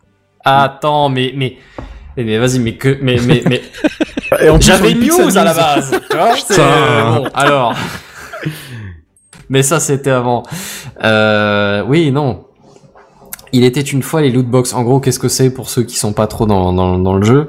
Euh, C'est c'est des, des des éléments d'un d'un jeu vidéo où en gros c'est une espèce de roulette, une loterie, tout simplement que, tu actives en gagnant des points de jeu ou, d'autres choses, j'en reviens, dessus dans une seconde, et qui te permettent de gagner euh, qui des personnages, qui des skins, qui des armes, qui euh, tout ce genre de joyeuseté, plus ou moins rares, qui peuvent éventuellement se revendre ou te faire que ton personnage est pété de classe, tout simplement. Euh, oui, comment est-ce que tu fais pour lancer ces, ces, ces lootbox, ces, ces espèces de loteries numériques euh, Alors, il y a une façon en général dans les jeux lente et euh, qui nécessite de, de, de jouer pendant des heures et des heures, ou d'avoir un sacré talent, un sacré succès, euh, qui des crédits de jeu, qui euh, de l'expérience, qui ce que tu veux. Et souvent, il y a une autre manière qui est de tirer la carte bleue de ton papa ou j'en sais rien hein, qui Ou de ta Ou maman. surtout la tienne. oui, ou la tienne, hein, mais à la limite, si t'es un adulte majeur et vacciné, c'est ton problème. Qui d'une main dans un sac à main, qui d'une main dans une poche. ouais, c'est ça. C'est enfin, c'est- c'est c'est plus orienté mineur. C'est pour ça que je précisais le, la carte bleue de ton papa.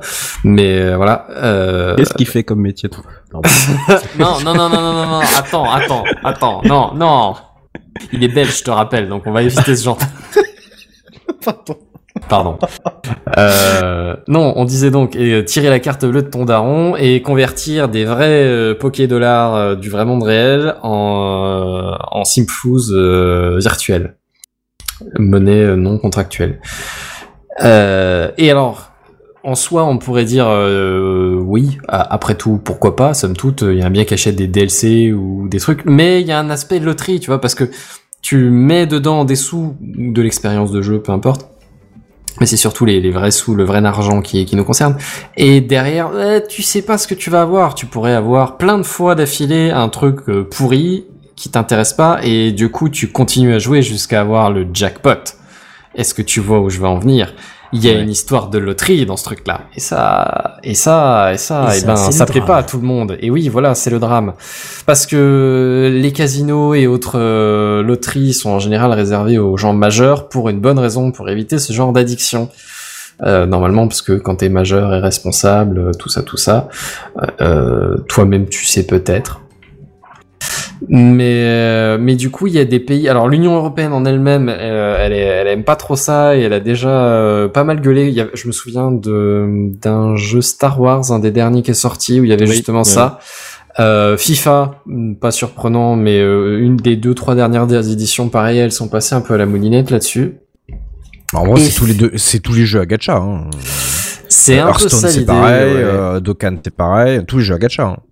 Euh, Hearthstone, tu peux l'acheter avec des, des vrais argents Ah bah aussi, oui, les, les boîtes. Oui, oui, j'imagine. Oui, de toute façon, oui, c'est, c'est, c'est. Alors oui, dans, dans l'idée, c'est surtout des free-to-play euh, MMO, tu vois, ou enfin voilà, c'est ça.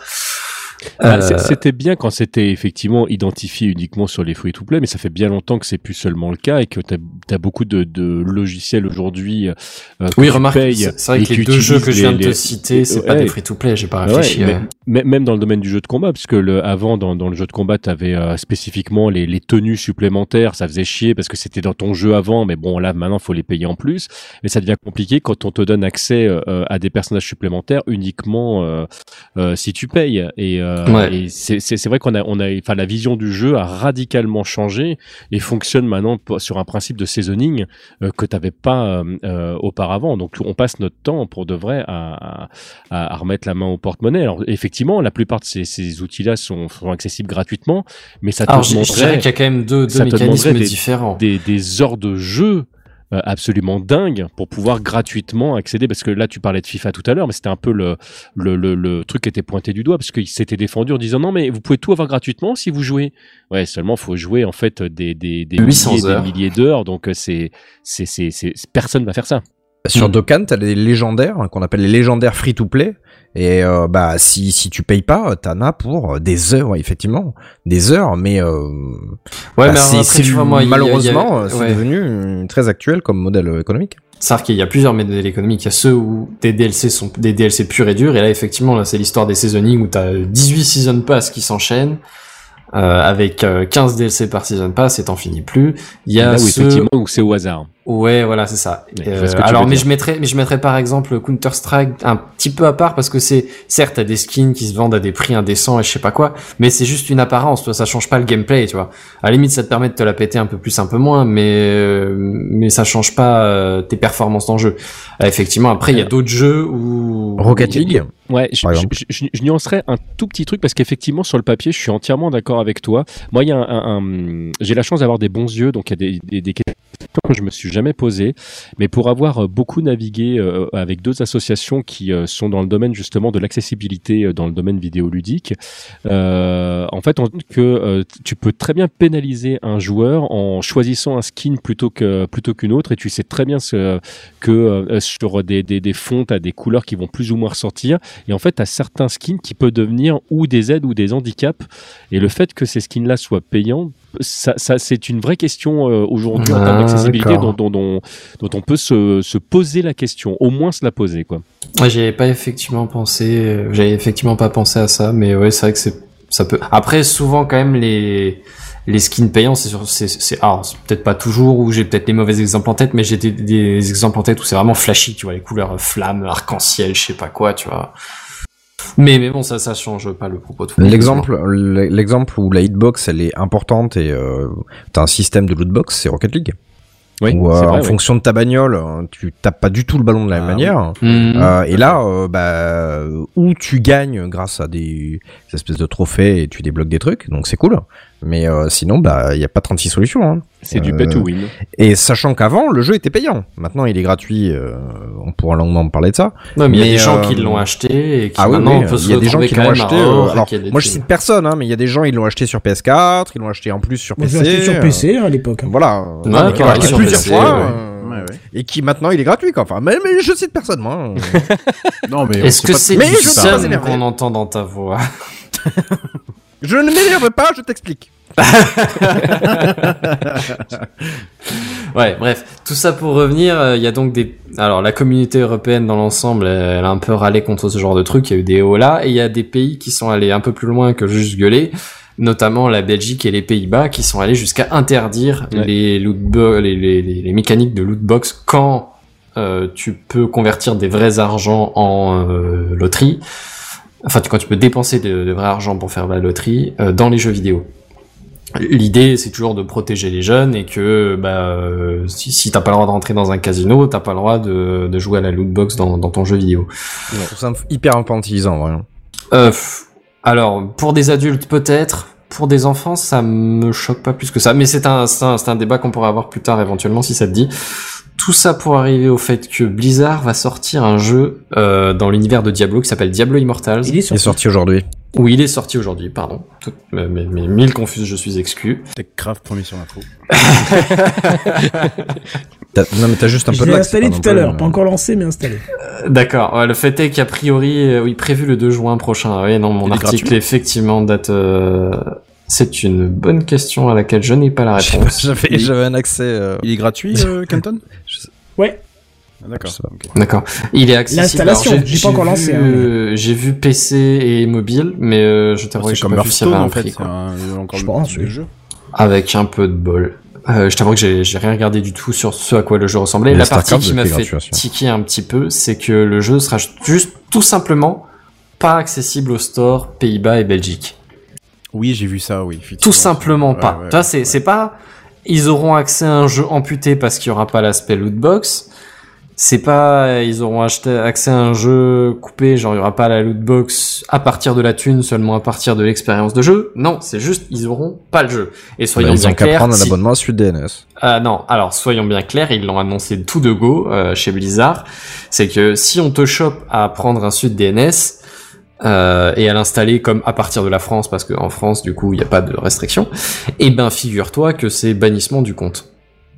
Et bonne journée messieurs dames. bannissement d'un compte gratuit. Ouh. Bah alors ça dépend, ça, dépend. les- ça sent si les si t'as juste Ouais, ça- un ça compte dépend. à Oui, Diablo que un compte Immortal, gratuit, ça va. ouais. Si t'as tu 5, crées un compte 10, exprès, 15 hein. autres jeux depuis 20 ans, c'est un autre délire. Un, un autre compte. Il est sur iPad aussi, Oui. du coup, d'après Tu crées un compte pour ça. C'est un jeu mobile à la base. hein. Ah, d'accord. D'accord, ouais. Bon bah euh, voilà. En fait, c'est Le- ce qui est compliqué avec avec ce que tu dis et moi moi ce qui m'embête effectivement, c'est que moi je suis vraiment pour protéger les enfants et je, je pars du principe effectivement que ce, ce type de, de mécanique ne devrait pas être accessible euh, aux mineurs. Euh, après effectivement, Moi je partis du principe que ça devrait pas exister dans un jeu. Tu vois. alors là, là, là, tu prêches un convaincu, mais si tu veux, c'est pas parce que Ouais, mais ma ça donne un attrait, est c'est un que, autre je veux, que je veux l'imposer et que je veux l'imposer aux autres. Donc je pars du principe que si t'as des gens pour ce type de mécanique et que ça leur convient, euh, qui je suis pour leur interdire d'y d'y accéder Dans ce qu'il aurait mieux valu, en fait, c'est de donner euh, la possibilité, euh, tout simplement, de vérifier l'âge euh, de la personne qui télécharge. Et c'est pas très difficile aujourd'hui pour de vrai pour pour pouvoir le faire. Quitte même à, à imposer de d'accéder à, à, à des papiers officiels. Il y en a plein maintenant qui le font. Bah, Est-ce que bah, t'as le droit quand t'es une entreprise de jeux vidéo Putain, parce que je pense, euh, j'ai toujours l'exemple de Steam qui te demande tout le temps ton âge euh, quand il te montre une page pays limite, mais en ouais. dehors de ça, oui, mais en dehors de ça, C'est relou en tant qu'adulte. Ben, en- mais, en fait, euh, quand t'es ce parent, euh, qu'il faudrait et, euh, et là pour moi ce serait euh, au gouvernement respectif en fait de prendre le relais là aujourd'hui c'est c'est pas très compliqué euh, pour eux de savoir euh, quel âge t'as il suffirait il suffirait comme ils le font avec euh, les, les mots de passe accessibles via Amélie ou ce genre de choses de pouvoir dire ok si jamais euh, tu utilises telle adresse qui a été validée euh, euh, par Ah, on en a parlé tel il y ou a pas si longtemps pour le, le Euh, porno, ce genre de choses. bah, par exemple, ça, ça évite d'avoir à laisser une carte bleue quelque part, ça évite à pouvoir dire, et puis toi, tu peux, quand t'arrives Enfin, je t'avouerai part, dire, qu'entre laisser une carte bleue qui peut être genre euh, une carte bleue à la con, une e-carte bleue, un truc Bien comme ça. sûr. Non, mais Ou laisser tes papiers d'identité. Hmm, je suis partagé, tu vois. P- non, mais moyen. les, les papiers, les papiers d'identité, eux, y accéderaient pas. En fait, c'est que pour pour eux, euh, il y a il y a un autre euh, un autre euh, système qui dirait Un oui, intermédiaire de confiance. Voilà, l'intermédiaire en, en, en question a validé que tu avais 18 ans. Ça peut être ta banque, ça peut être plein de trucs. Il y a plein d'outils aujourd'hui qui te permettent de, de, de faire valider en fait qui tu es sans avoir besoin de de- d'accéder à tes papiers. On pourrait très bien le faire. En plus, ça permettrait de continuer à sécuriser euh, les outils et d'éviter justement que tes données personnelles se baladent. Moi, je serais plutôt pour.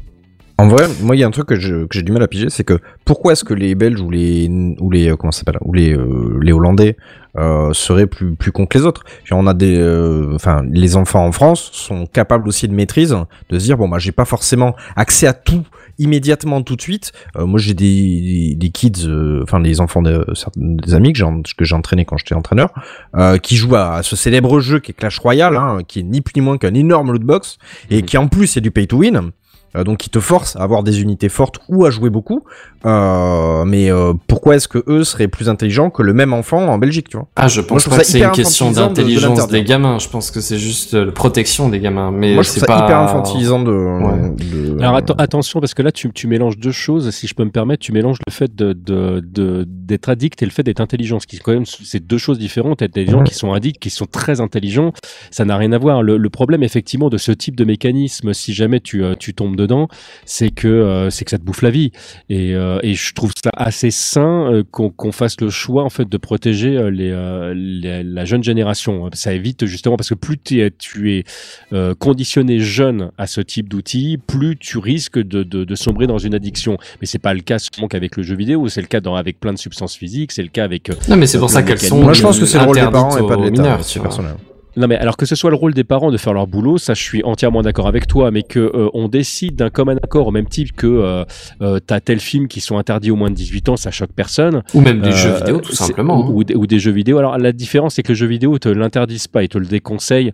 Là, le, mécaniquement, t'as pas le droit d'aller voir un film pornographique euh, euh, dans un cinéma si t'es pas majeur, alors que pour de vrai, personne va t'empêcher d'acheter Call of Duty si t'as 12 ans. Euh, c'est c'est la grosse Et c'est différence bien entre dommage. le PEGI et c'est bien dommage. Mais bah, on est d'accord. euh, tu disais c'est le rôle des parents. Je suis d'accord avec toi, mais je pense qu'il y a un moment donné quand on a décidé tous ensemble en sein d'une société qui avait des règles qu'on mettait en place justement pour protéger ceux qui sont le plus en difficulté.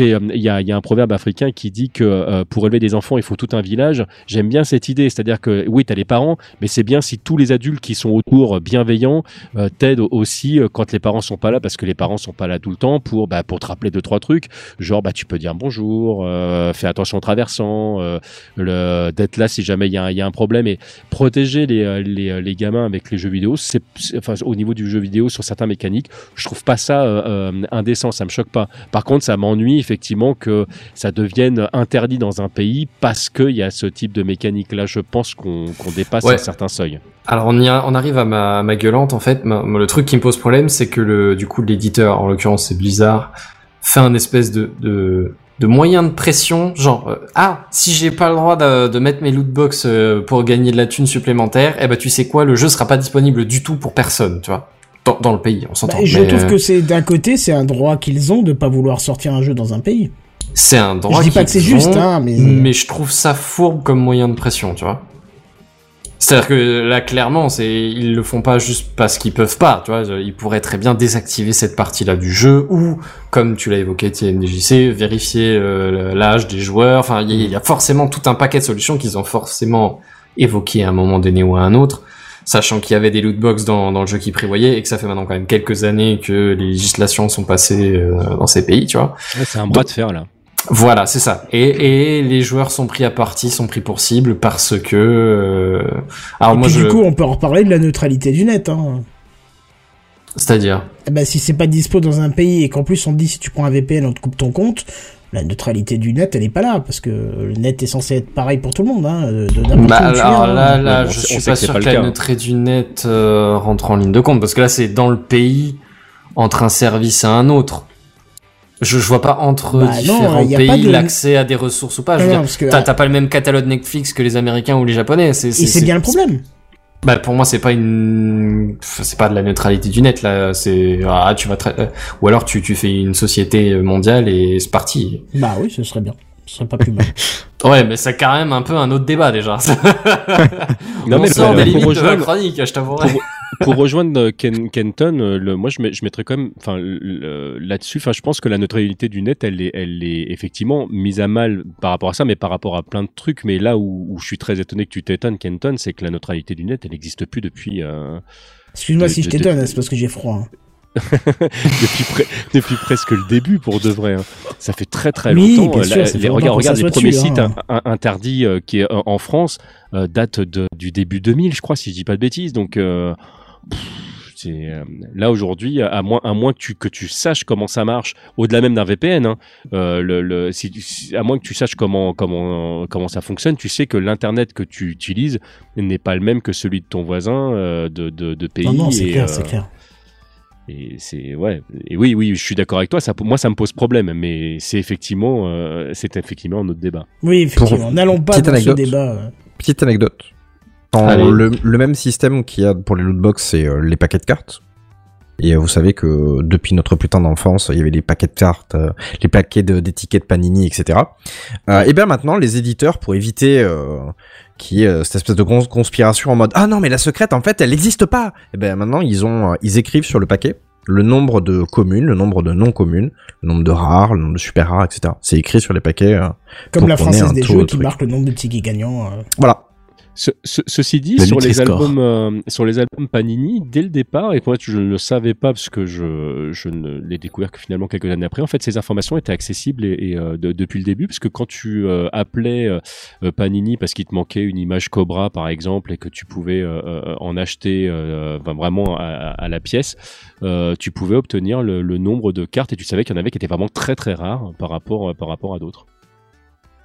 Bah, là maintenant, c'est la mode, c'est c'est c'est Pokémon et du coup, ça a un peu fait tout s'enflammer. euh. C'est un peu redescendu là, mais euh, il fallait qu'ils euh, qu'ils qu'ils Ah, prouvent. Pokémon. hein. Il fallait qu'ils prouvent qu'il y ait tant d'exemplaires de cartes parce que ben, sinon les gens devenaient fous, spéculation, tout ça. Enfin, bah, on en reparlera un jour. Bah oui. Ouais. Bazen, encore quelque chose à dire là-dessus? Écoute, non, je pense qu'on a fait le tour. C'était, c'était intéressant de voir les réactions de tout le monde, mais c'est bon pour moi. Bah, Bah, merci beaucoup Benzen, c'est très intéressant.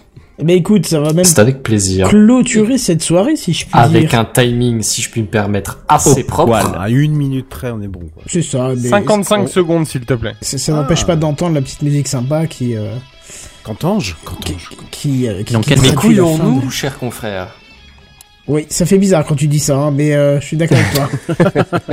Vous êtes sur France Culture. Confrère. France Culture. Et la petite seconde, de, euh, attends, qu'est-ce qu'il nous dit l'autre? C'est une insulte ou comment ça, se passe? On sait plus là, à ce niveau-là, on sait plus. Bon, en tout cas, euh, monsieur MDJCTM de prénom. Euh, C'est ça. Non, c'était mal dit. C'est monsieur DJCTM de prénom. voilà. voilà. Euh, ça le nous a fait TM super plaisir d'avoir ton retour euh, là-dessus. On a bien compris que que tu as été payé très cher pour nous dire tout ça, mais euh, J'ai- pas, j'ai pas euh, touché un centime là-dessus. Je, je pense que c'est inadmissible d'ailleurs. T'es à peu près ça payé autant gentil. que nous, c'est ça, c'est Et ça la prochaine fois, demande le double. Hein. fais, fais, fais comme chaque chroniqueur, il demande le double chaque année, je leur donne le double. Hein. Ouais. Chaque Non, année, c'est ça, quand ça, on peut pas se depuis, plaindre, on est depuis bien mis, 10 quand ans, euh, voilà, certains touchent très très très très haut, n'est-ce pas, Benzen? Tout Ouais, à fait. Ah, le problème, c'est que je suis mon, propre patron et que je ne sais pas si je peux me payer le double. Ah, ça, ça marche peut-être Ah pas. ouais. bon, en tout cas, c'était c'était sympa parce que c'est pas la première fois que tu viens nous parler de ce type de de d'appareil, de, de choses Tout qui fait. déportent le portable vers euh, quelque chose de plus gros. Qu'est-ce qui va nous inventer la prochaine fois chaque c'est- fois qu'il une- c'est une vient, vraie, chaque euh, fois- On vous tiendra au question, courant dans C'est une vraie TechCraft. question que je me pose et euh, une, une vraie problématique. euh, alors là, il y a, il y a effectivement le fait d'a- d'avoir le moins d'appareils possible, d'être le plus nomade possible, mais l'aspect écologique, j'y pense de plus en plus. Et c'est vrai qu'on a une période où, euh, bah, si on peut tous mettre la main à la pâte d'une manière ou d'une autre euh, dans nos choix, ça peut avoir une incidence. Donc oui, ça, ça, ça pèse dans ma balance. Mais tout ce que je vois, c'est que t'as pas encore trouvé ton outil idéal. Et j'espère qu'un Non. jour tu Mm. auras et, et qu'on aura tous notre outil idéal pour travailler. Oh, bah, je reviendrai En vous en parler de toute façon. Bah oui, c'est ça. Bon, en tout cas, c'était super sympa. Je vous propose qu'on se retrouve la semaine prochaine, dès jeudi soir, pour un autre live. On, a, on atteint bientôt la fin euh, de cette saison, euh, puisque... On entend en- les ventilateurs venir au loin pour aider les animateurs à supporter. Non, ça va, il faisait, il faisait moins chaud aussi euh, euh, cette fois-ci, donc c'est- c'était mieux. On est quoi Jeudi 2 juin, on a encore un petit mois à tout Ouais. casser, un, un gros mois, je crois, puisqu'on s'arrêtera la semaine après le... Le 7 ou le 8, je crois que c'est... euh, C'est le 7 s'arrête. juillet. 7, ouais. 7 juillet, donc on a encore un petit mois ensemble, et puis après on fera notre pause estivale. En tout cas, voilà. Et puis on attaquera euh, bah, la, la 11e année de Techcraft, ça sera sympa, quoi. Mais bref, en tout cas, je vous propose qu'on se dise euh, qu'on se retrouve la semaine prochaine. Et surtout, en attendant, on vous dit à plus. Bye bye Salut. Techcraft en live